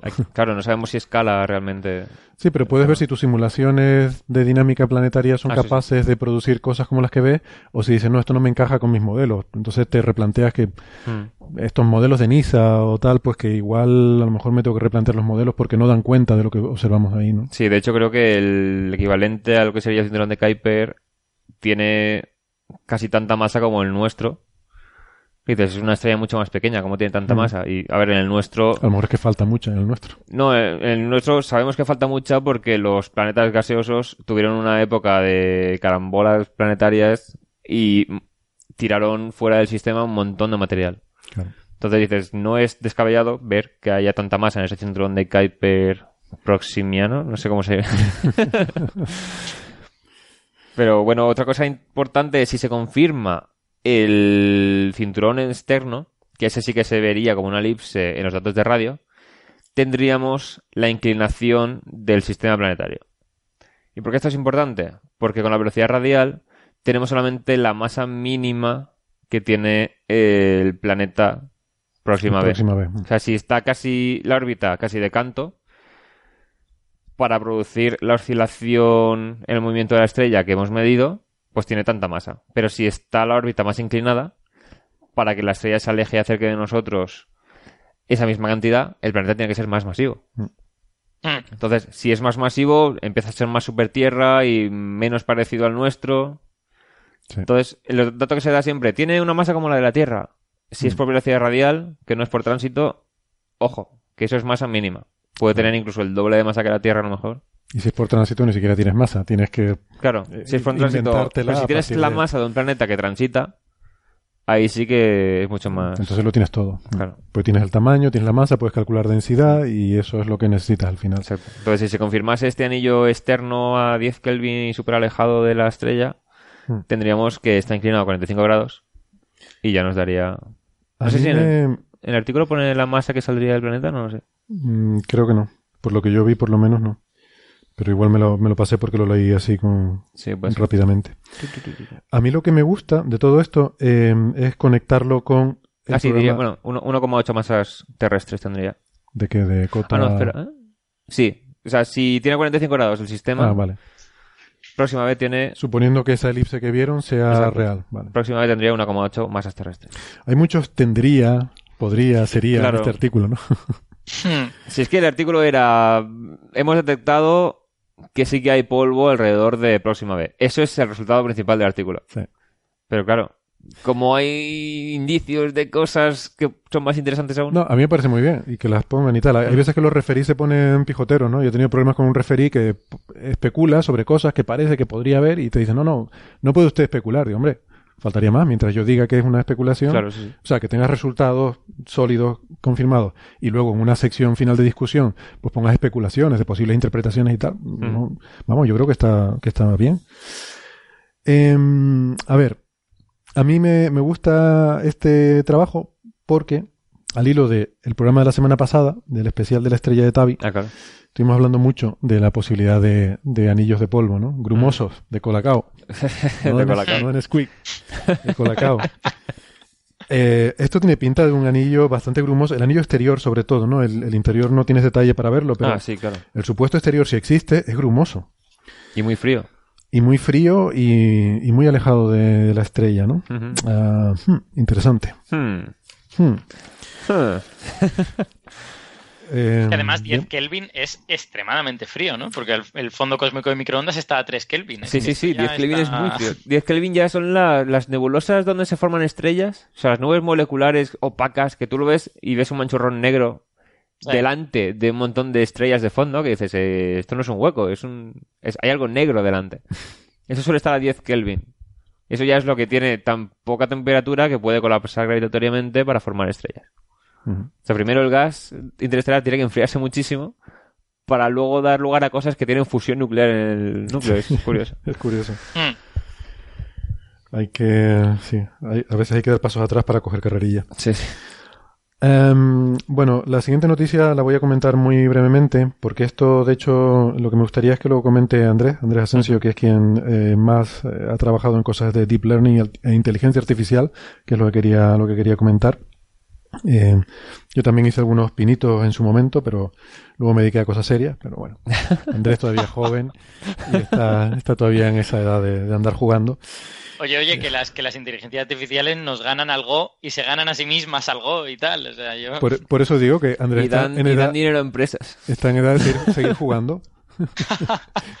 yo ya me pongo... Eso, en Corea no lo dices en la calle en voz alta. no, tienes valor suficiente. No, de hecho estoy pensando esta parte la voy a cortar por si acaso algún coreano escucha esto. Es que yo soy muy fan del Go, ¿eh? pero, pero vamos, en, el extremo oriente es como una especie de pasión. Sí, es como una religión aquello, es como el fútbol aquí casi, eh, en fin. Bueno, mm, pues la, noticia es que mm, eh, hay una no sé si decir una máquina, máquina suena un cacharro, un aparato, bueno, hay, hay una, inteligencia artificial que, que, hace cosas que a mí me parecen chulísimas, que es que hace, se inventa fotos. O sea, ese es el, el invent ya en estado máximo. Se inventa fotos de cara. O sea, le han enseñado eh, una base de datos muy grande de caras y, y, ha aprendido qué es lo que es una cara, que, hmm. cuáles son las, las características básicas de una cara y es capaz de producir imágenes de caras que son indistinguibles de una foto.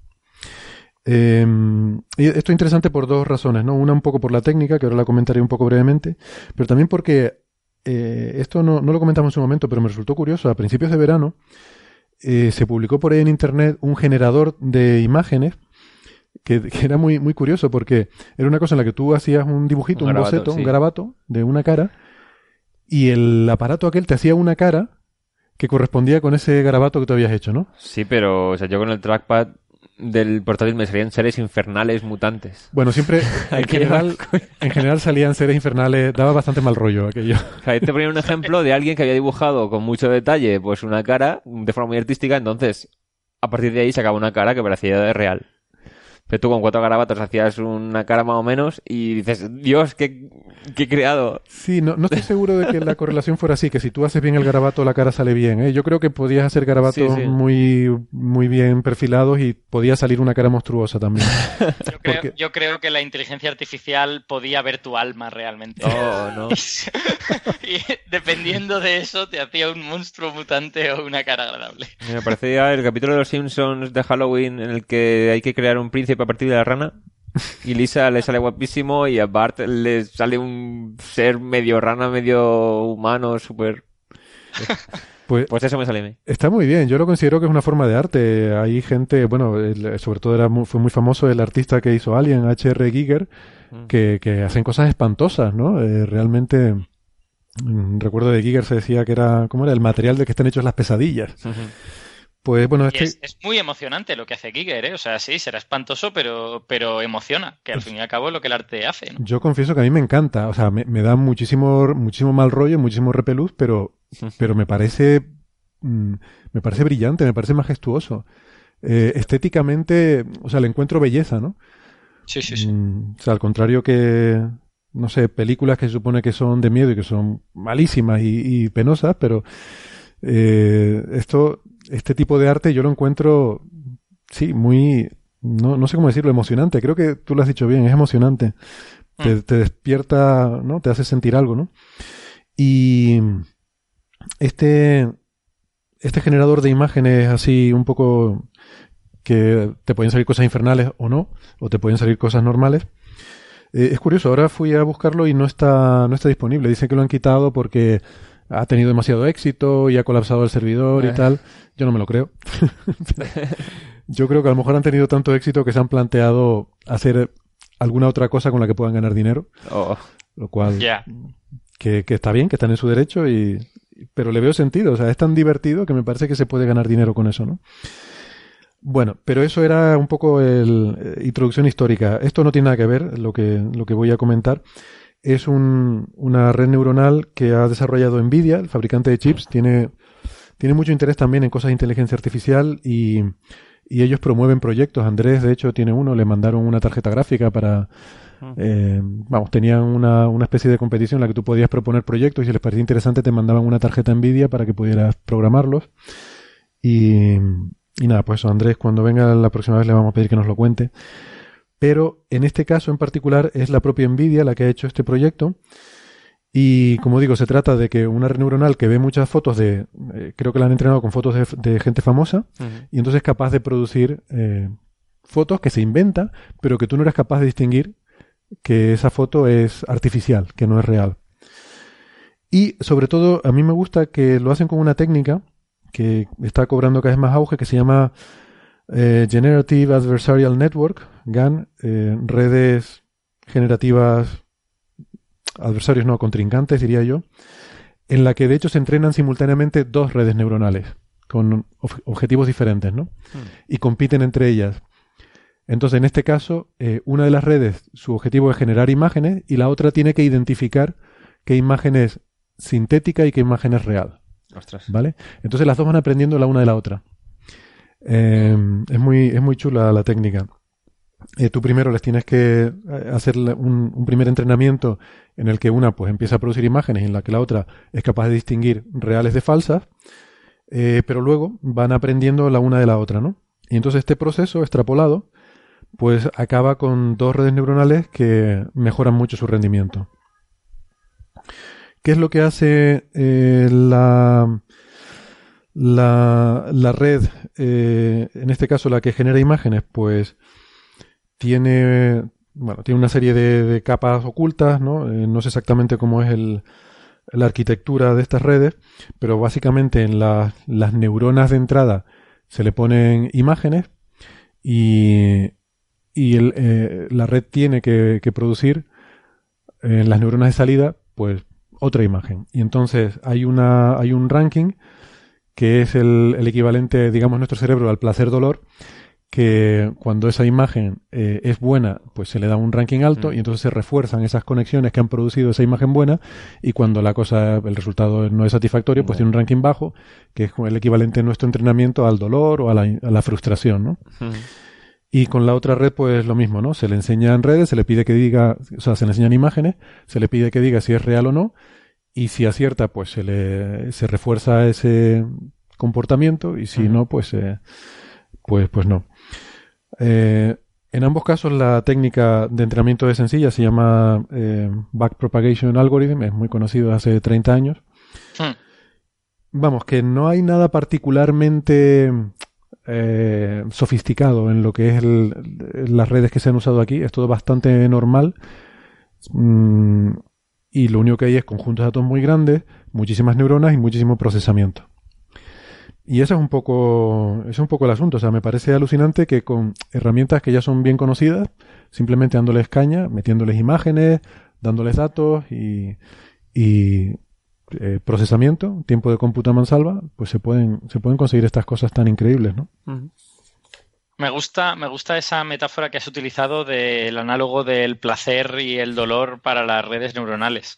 O sea, Claro, evidentemente las redes neuronales no sienten cosas, no tienen bioquímica y todo esto. Que claro que no están torturando ordenadores.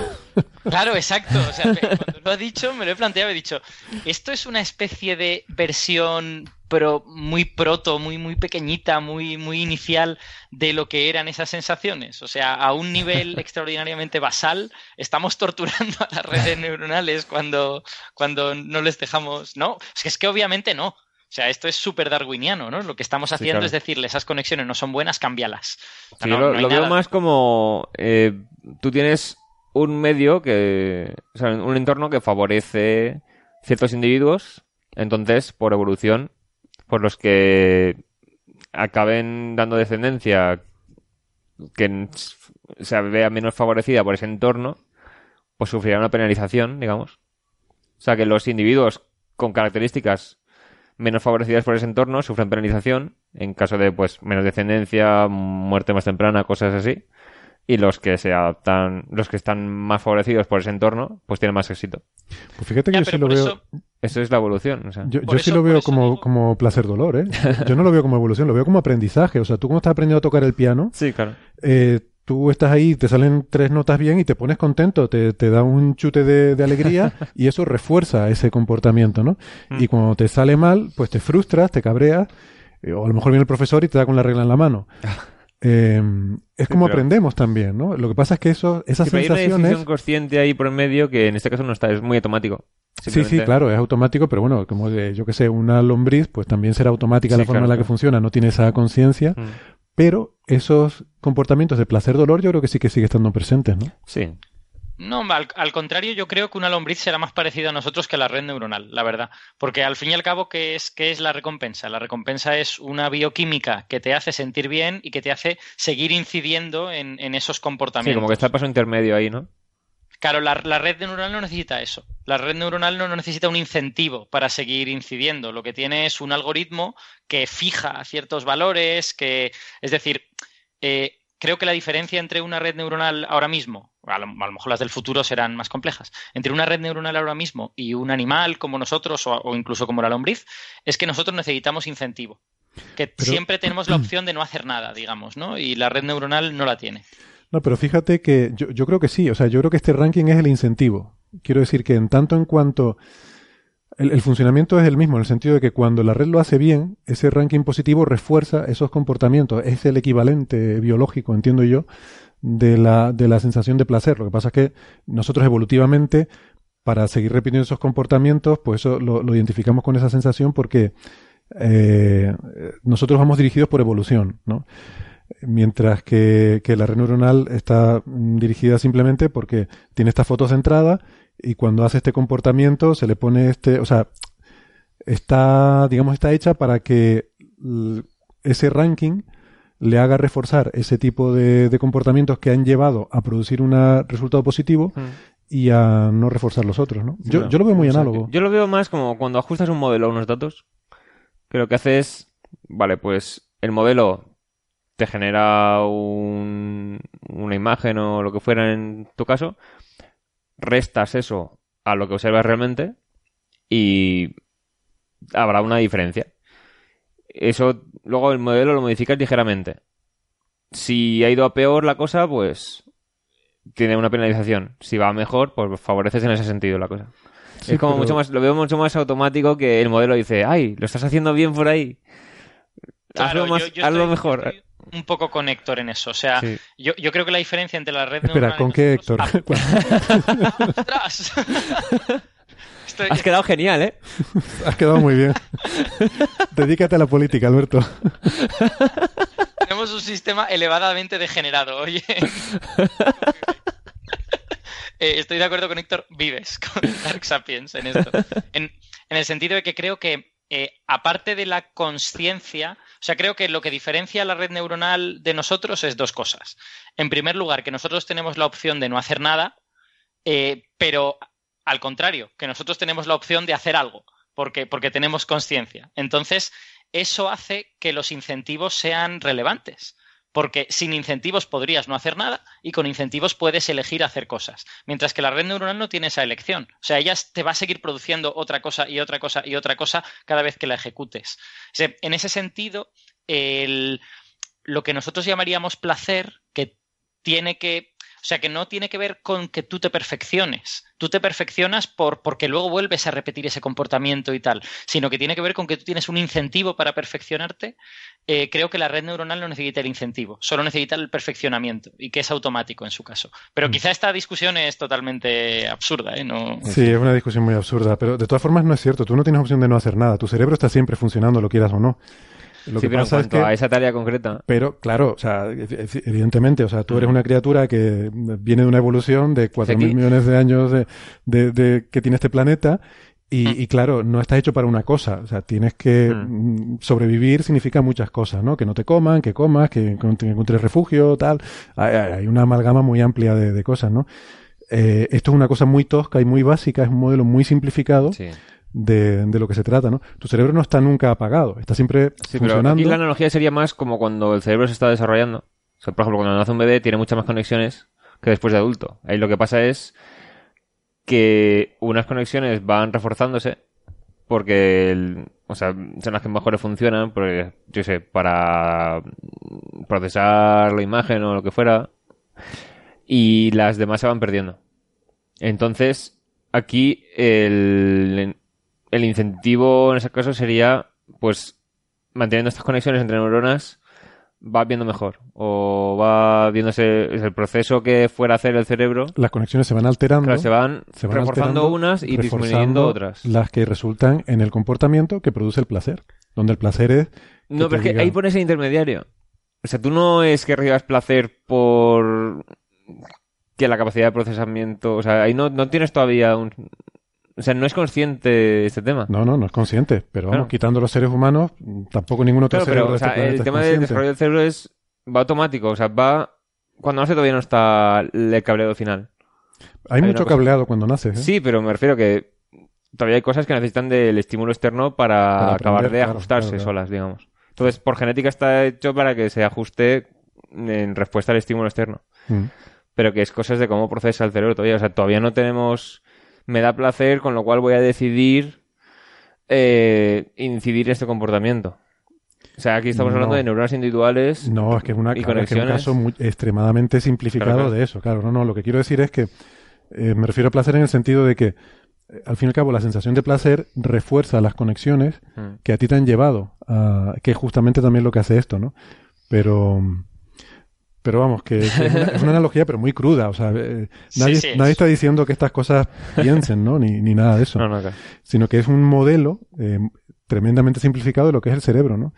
Eh, como mm. una, no sé, una analogía, ¿no? Que creo que es muy útil para muchas cosas. Bueno, nos estamos extendiendo mucho más de lo que yo pensaba en este tema. Sí, al final de esa tangente es donde van a salir los comentarios luego en... Sí, seguramente. De los oyentes, en vez de la noticia en sí. De esta, exactamente, ¿no? Pero el tema yo creo que es bonito y, es interesante, ¿no? Y me gustaría retomarlo, insisto, un día a lo mejor con más tiempo y, con gente que controle más del asunto. Y, y, nada, eh, Pensaba también haber hablado de la tontería esta del robot Sofía que le dieron ciudadanía en Arabia Saudí, pero lo, voy a dejar ahí simplemente, ¿no? Que es una, es una tontería como un piano, ni siquiera es una inteligencia artificial particularmente sofisticada ni nada. Es un, bueno, es un muñeco que parece más o menos un maniquí que se mueve y que tiene una, un grado de inteligencia artificial tremendamente básico. Eh, incluso yo diría que bastante, bastante menos sofisticado que este que estamos hablando de las caras pero que bueno, que más o menos pues en algunas situaciones es capaz de mantener un mínimo de conversación. Pero, pero vamos, que yo tenía un programita en, los años 80 eh. para el PC que te podía mantener una conversación también. lo típico que se dice que hay programas que superan el test de Turing, que son los bots que con, con, el incentivo de vas a ver mujeres desnudas a la gente acaba contestando pensando que está hablando de verdad con una mujer que le, se le va a poner la cam y luego lo que hacen es consiguen sus datos y phishing y cosas así. Claro. O sea, hay una hipótesis así en, en modo broma, ¿no? Diciendo, ah, hay humanos que no distinguen esto de un humano de verdad. Sí.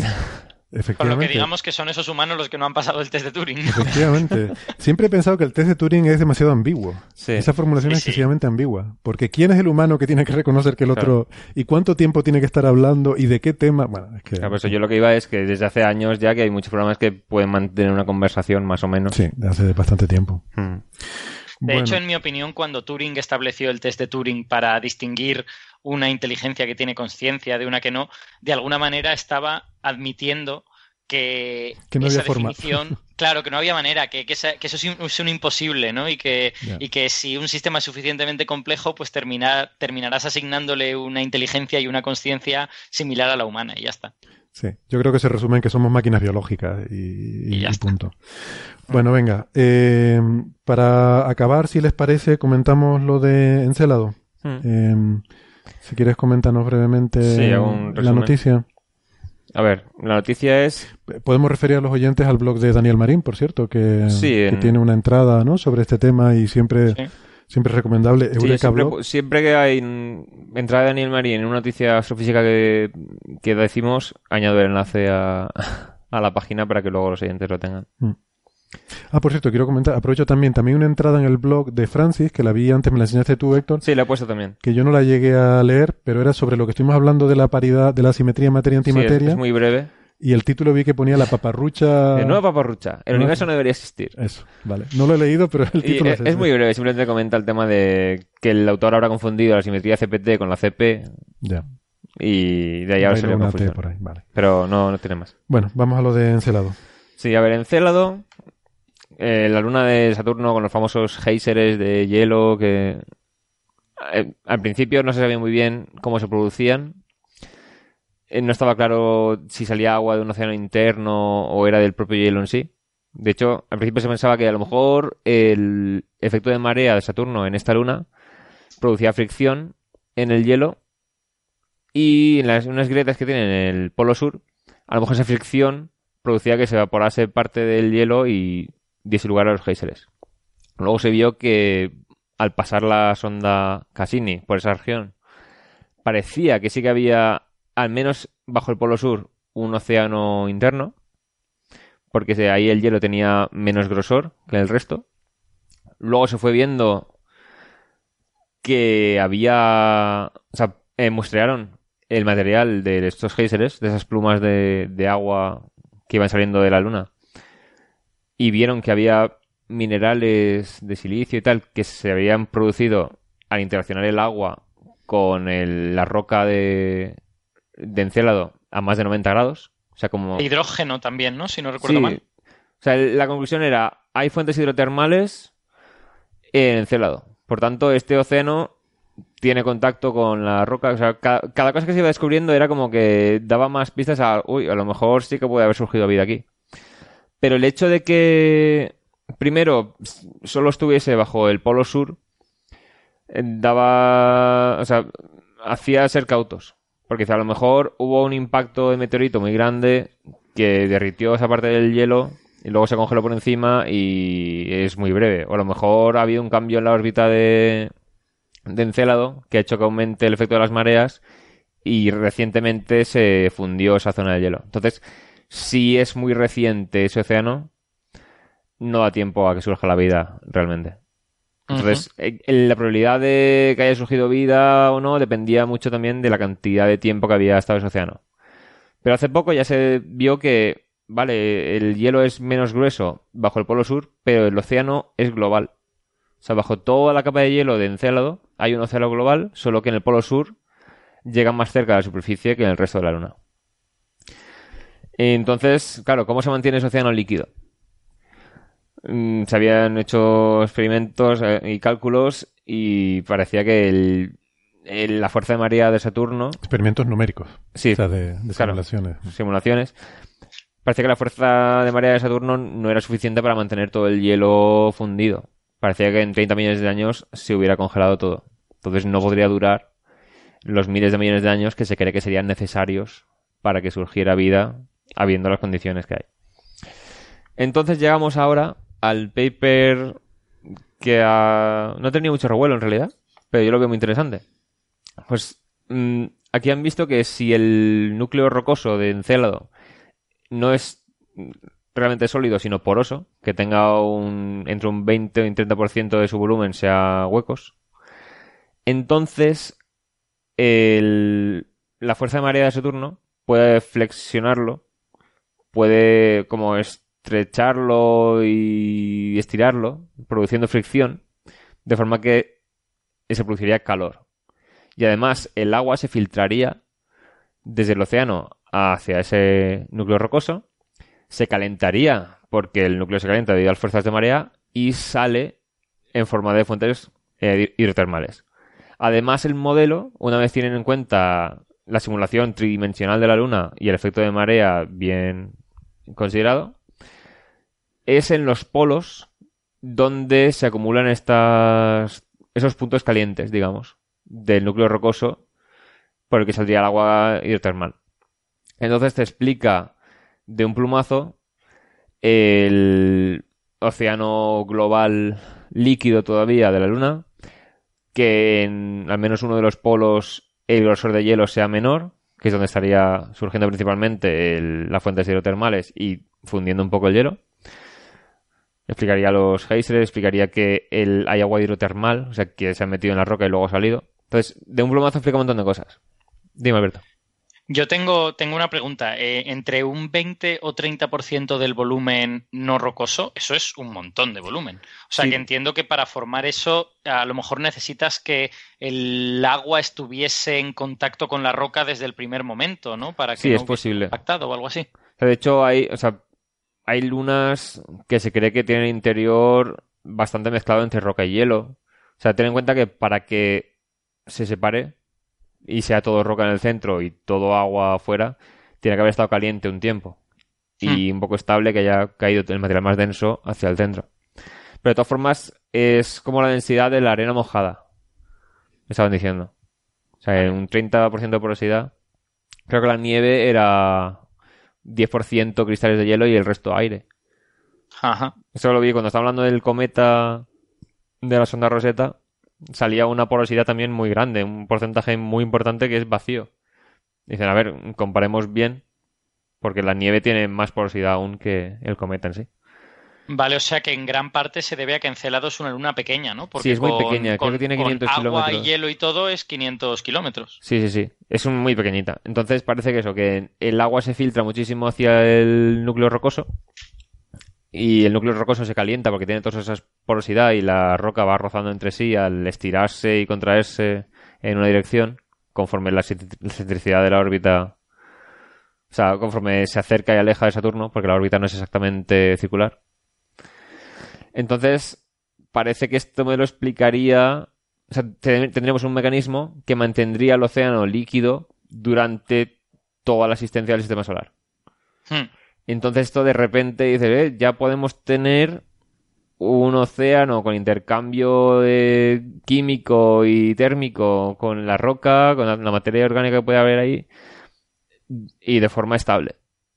Y creado de forma natural, ¿no? Claro, de, forma natural. Sí, sí. lo que pasa que, claro, queda el tema de cómo es que en el otro polo de Encelado no hay géiseres. Exacto. Y ahí dicen, bueno, si empieza ya esa zona de Encelado con menos grosor, se crea un efecto de retroalimentación. Porque si tú tienes una luna de estas que siempre da la misma cara al cuerpo en torno al que orbita, por el efecto de marea, suelen orientarse de formas concretas. Eh, por ejemplo, la luna parece que tiene la...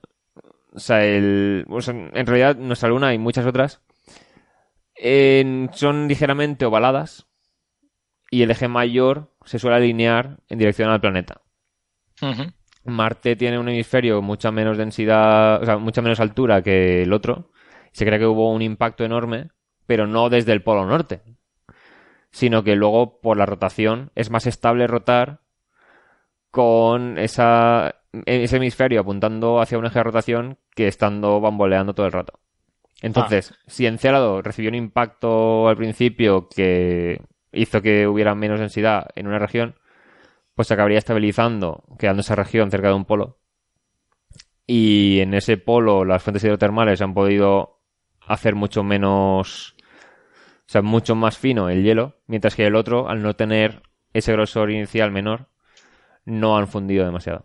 Seguramente en Encelado ese efecto sería más importante que en Marte, el de alinearse, porque las fuerzas de marea hmm. eh, tienden a, hacerte que las configuraciones estables sean más, a forzarlas más, ¿no? Las configuraciones estables. Exacto. De hecho, fijaos que si, si este fuese un mecanismo que se demostrase que es válido y tal, fijaos el, cambio de paradigma para el lugar donde tratar de encontrar la vida. De pensar que la vida tiene que estar en planetas rocosos del tamaño de la mm. Tierra, alrededor de estrellas, a pensar que puede ser un buen sitio las lunas pequeñas alrededor de planetas gigantes que las mantengan calientes todo el rato y todo esto. Ah, ah, algunos tenemos, yo, ahí está la hemeroteca, mis meteduras de pata están también, con ligo y cosas de esas, pero también desde hace años, desde el principio de este programa, yo vengo apostándome aquí, incluso con expertos en sistema solar, que donde primero encontraremos vida no será en Marte, será en Europa, en Célado, este tipo de lunas, ¿no? Y en, en, aquella época, hace dos, tres años, no te creas tú que era una idea muy popular y ahora cada vez estamos hablando estamos hablando más de esto. Yo creo que se está girando la balanza. no, quiero, hacer concurso de merotecas, pero yo tengo un programa de radio hace como seis años diciendo básicamente eso. yo, también tiene que ver no solo dónde sea más probable que surja vida, sino dónde es más fácil de detectar. O sea, si Marte tuvo un pasado húmedo, pero ahora eh, solo quedan resquicios súper escondidos donde podría haber habitabilidad a lo mejor, no es lo mismo que tener toda una superficie. O sea, superficie no. O sea, todo un cuerpo habitable donde además te está tirando el agua al espacio, que no hace falta ni aterrizar para analizarlo. No, no, a mí, a mí lo que me sorprende de este, de este mecanismo, de esta hipótesis, es que parece que este mecanismo estaría favorecido en, lunas pequeñas, porque permitiría que mantuviese esa porosidad y tal. Entonces pasamos de pensar en lugares muy grandes a pensar en lugares pequeñitos para, para que pueda surgir la vida, y eso me parece súper guay. Sí, aunque creo que Mimas había gente preguntando en, cuando salió la noticia en Twitter, dicen, entonces en Mimas puede haber pasado algo parecido, porque en Mimas también había ahí algo de polémica sobre si tendría océano o no, pero parece que es tan pequeñita que se enfrió, o sea que ahí sí que sería todo hielo. Claro, es que también depende a lo mejor la distancia al planeta, cuántas fuerzas de marea tienes. No, pero Mimas tiene, Mimas está más cerca todavía. Más, ah, vaya. Oh. Claro. Mimas creo que es la que crea la división Cassini, ¿no? Por el efecto de resonancia orbital. Vale, reconozco que no me sé las lunas de Saturno, no, eh, no tengo ni idea. Yo es que desde que llegó la Cassini en 2004 llevo siguiéndolo. Yo, yo sigo las, las imágenes de la Cassini, pero luego cuando pone los planetas no me aprendo el orden de las lunas. sí, yo creo que a mí más, eh, no sé si está aquí en la lista, se llama Saturno 1 en la designación en cuanto a los números, pero creo que era mucho más cercana a Saturno que Encelado. Bueno, también depende de la composición en cualquier caso, ¿no? Si resulta que empiezas con una composición básicamente de hielos, pues igual nunca llegas a esto. Claro, a lo mejor en el pasado tuvo, pero es que Mimas tiene un tamaño de... Es parecido. El máximo, como es muy ovalada, 415 kilómetros. Hmm. Y el mínimo es 381. Pero sí. O sea, parece que ya es demasiado pequeña o a lo mejor se congeló antes porque no, no estaba este mecanismo. No se sabe. Mm. Pero bueno. Muy bien. Pues bueno, yo creo que este episodio ha dado bastante de sí. Sí. Ha dado bastante de sí. Em, y eso que no hemos hablado de teoría de grupos y de formas modulares, pero amenazamos con hacerlo en el futuro. Les, confieso a los oyentes que teníamos algún tema más preparado, pero lo vamos a dejar entonces para, para otro episodio, a ver si la semana que viene lo podemos sacar. Pues, pues nada, muchas gracias. Eh, quiero decir una última cosa. Este episodio está dedicado a Andrés. No sé si habrá salido muy bien. Lo hemos hecho lo mejor que hemos podido. Desde luego ha sido, ha sido largo. Ha sido largo. Y lo hemos hecho con, todo el cariño del mundo. Así que le mandamos un abrazo fuerte. Y, y nada, nos vemos la semana que viene. Gracias Tocayo, gracias Alberto. Y a todos los que hayan quedado todavía escuchando hasta estas intempestivas horas de lo que sea. Lo sentimos. Madre mía. Muchísimas gracias por estar ahí y, y nada, hasta la semana que viene. Hasta luego. Hasta luego.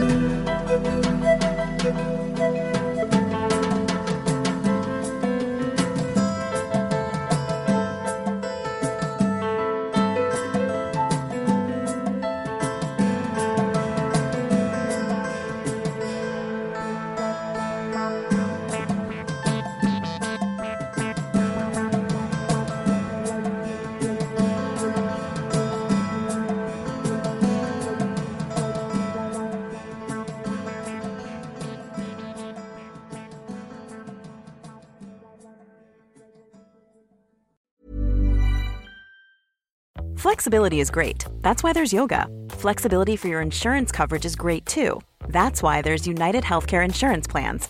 Underwritten by Golden Rule Insurance Company, United Healthcare Insurance Plans offer flexible, budget friendly coverage for medical, vision, dental, and more.